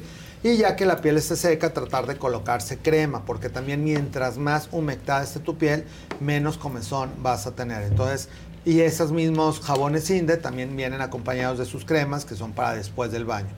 Otro consejo, tratar de utilizar ropa de algodón, porque mientras más ropa sintética usen de lana o de otros derivados, estos tejidos también absorben ciertas eh, sustancias que al haber calor se abre el tejido y se depositan sustancias en tu piel que te pueden dar más comezón. Entonces, tratar de utilizar ropa de algodón y durante el día se pueden rociar un poquito de agua termal, porque el agua termal, a diferencia del chorro de la regadera o de un baño de tina, tiene concentración de minerales que te van a ayudar a restablecer la humedad en la superficie de la piel. Entonces no te va a deshidratar. El agua termal sí te la puedes aplicar en cara o en cualquier parte del cuerpo y eso te va a ayudar a ir tranquilizando la comezón. ¿Algún otro consejo para comezón? Claro que sí. Eh, ag- agregando a los comentarios que dice el doctor Ruiz, pues recordamos que al generar un traumatismo se genera el signo del dermografismo. Entonces la idea es que los pacientes utilicen prendas no ajustadas, porque es muy típico que veamos al paciente con esa patología que tengan eh, los sabones, las ronchas en las zonas de presión, generalmente áreas del cinturón o generalmente en el área de brasier. ¿no? Y por último... algo muy apretado. Sí, cosas muy apretando. Y por último, tratar de no utilizar cosas que tengan perfume, porque los perfumes también pueden depositar ciertas sustancias o alergenos que cuando empiezan a sudar o hace calor les va a dar más comezón. Entonces, el perfume lo pueden rociar en la ropa, pero no directamente en la piel. Y cuando laven su ropa, utilizar detergentes, pero no suavizantes de, tela, porque todos los suavizantes tienen perfume, que ese perfume también te puede alterar el estado de la comezón en las siguientes horas. Entonces, serían como de los cuidados básicos. Y si persiste la comezón, consulte a su dermatólogo. Exacto. Preguntan aquí que si eh, la falta de hierro produce comezón. Pues la falta de cualquier mineral puede producir, hierro puede ser uno, entonces en algunos estados anémicos puede producir inclusive todo, debilidad de pelo, piel, uñas, entonces sí es importante en chicas que tienen eh, menstruaciones muy importantes, entonces también si están empezando a tener cierta anemia, la comezón puede ser una de las manifestaciones, entonces sí tienen que suplementarse, por eso es importante hacer como toda la batería de estudios generales, que empezamos con biometría hemática, química sanguínea, urocultivo, coprocultivo, para saber si no hay este tipo de deficiencias o si no tienen algún padecimiento gastrointestinal o alguna eh, infección en la orina. Entonces todas estas cosas Yo tengo es una importante. duda. ¿Por qué se hace crónica? Hay dos tipos de urticaria, aguda y crónica. La aguda creo que todos lo hemos tenido en algún momento por algún tipo de intoxicación alimentaria. Se le dice crónica cuando ya es más de seis semanas de persistencia de Uy. En el cual, este, como mencionábamos, muchas de las causas no se conocen, pero el dermatólogo está en la capacidad de pedir una serie de exámenes y puede quizás encontrar alguna enfermedad autoinmune, Ah, algún parásito presente o alguna otra entidad. ¿no? Pero entonces están condenados a vivir con eso. Eh, con algunos paliativos. ¿no? Sí, sí, no, porque muchas veces, como esta olla express que platicamos, si tienen cierta terapia psicológica, que tienen algún ansiolítico por periodos de tres a seis meses, puede ser que cuando lo retiremos ya automáticamente se fue la, la comezón, porque también se retiró parte de lo que psicológicamente te estaba produciendo la angustia, porque muchas veces puede ser hasta una hipoteca, alguna cosa que tengas ahí, alguna enfermedad de algún hijo, que puede ser crónica un Claro, año, claro. ya se curó el hijo, ya pagaste la hipoteca, ya te divorciaste. Exacto, ya, ya se quitó el problema de raíz. Exacto. Y ya se te quitó la comezón. Entonces, este, pues sí, hay cosas que, que al controlarlas, tu organismo va a volver a tener un punto de equilibrio y ya se quita, se quita la. Exacto, hay urticarias crónicas inducibles, como bien dice el doctor, inducibles por el estrés, inducibles Claro, por el agua claro. caliente, inducibles por el solo hecho de tocar el agua, inducibles por un Y alimento. entonces das con la causa y ya. y podríamos evitar, ¿no? Y es importante lo que dice el doctor, ¿no? No automedicarse, porque muchos de los pacientes ya vienen a nuestra consulta y dicen, pues llevo, todo. llevo cuatro o Claro. cinco años con esta entidad y, y me calma solo con mi ampollita de dexametasona, de betametasona. No, y no, pues, es pura cortisona. Y pues esto no es bueno para el metabolismo del cuerpo y además genera mucho el efecto rebote, que te calma por un momento y luego viene Pero con más luego, fuerza. claro, Exacto.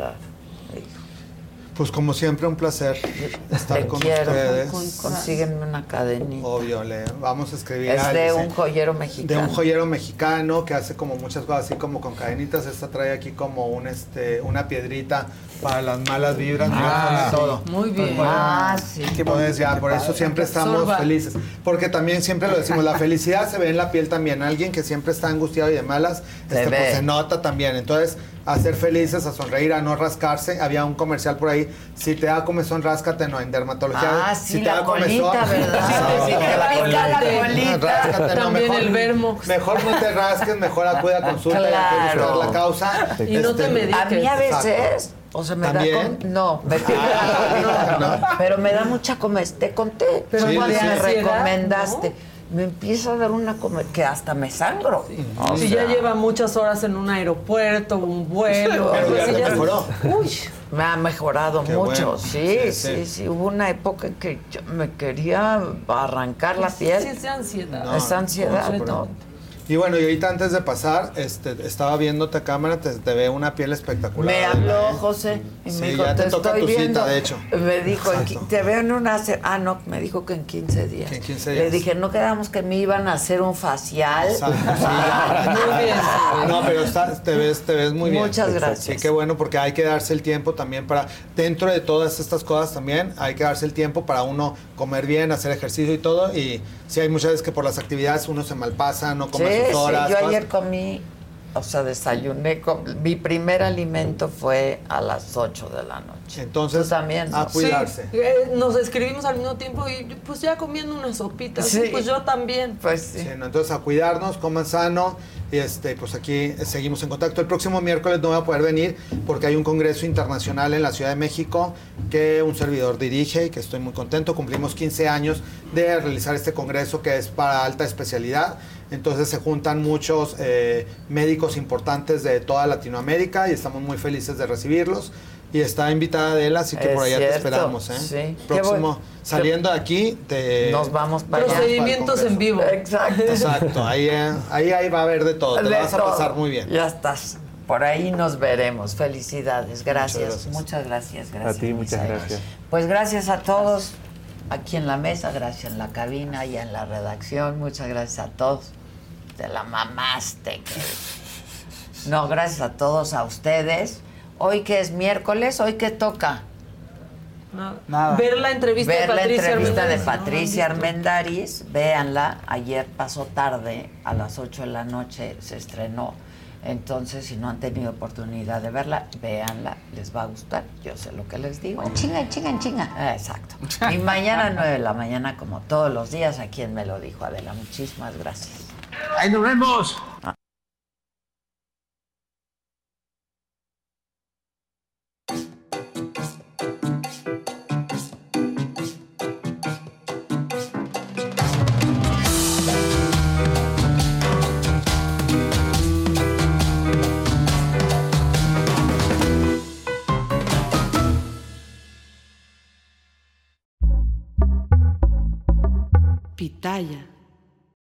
Les gusta hacer limpieza profunda cada sábado por la mañana.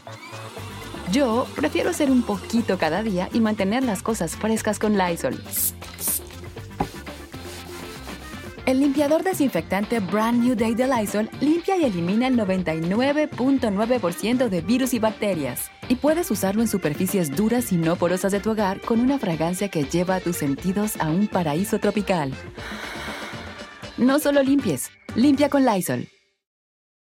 Con Verizon, mantenerte conectado con tus seres queridos es más fácil de lo que crees. Obtén llamadas a Latinoamérica por nuestra cuenta con Globo Choice por tres años con una línea nueva en ciertos planes al Nemery. Después, solo 10 dólares al mes. Elige entre 17 países de Latinoamérica como la República Dominicana, Colombia y Cuba. Visita tu tienda Verizon hoy. Escoge uno de 17 países de Latinoamérica y agrega el plan Globo Choice elegido en un plazo de 30 días tras la activación. El crédito de 10 dólares al mes se aplica por 36 meses. Se aplica en términos adicionales. Se incluye hasta 5 horas al mes al país elegido. Se aplican cargos por exceso de uso.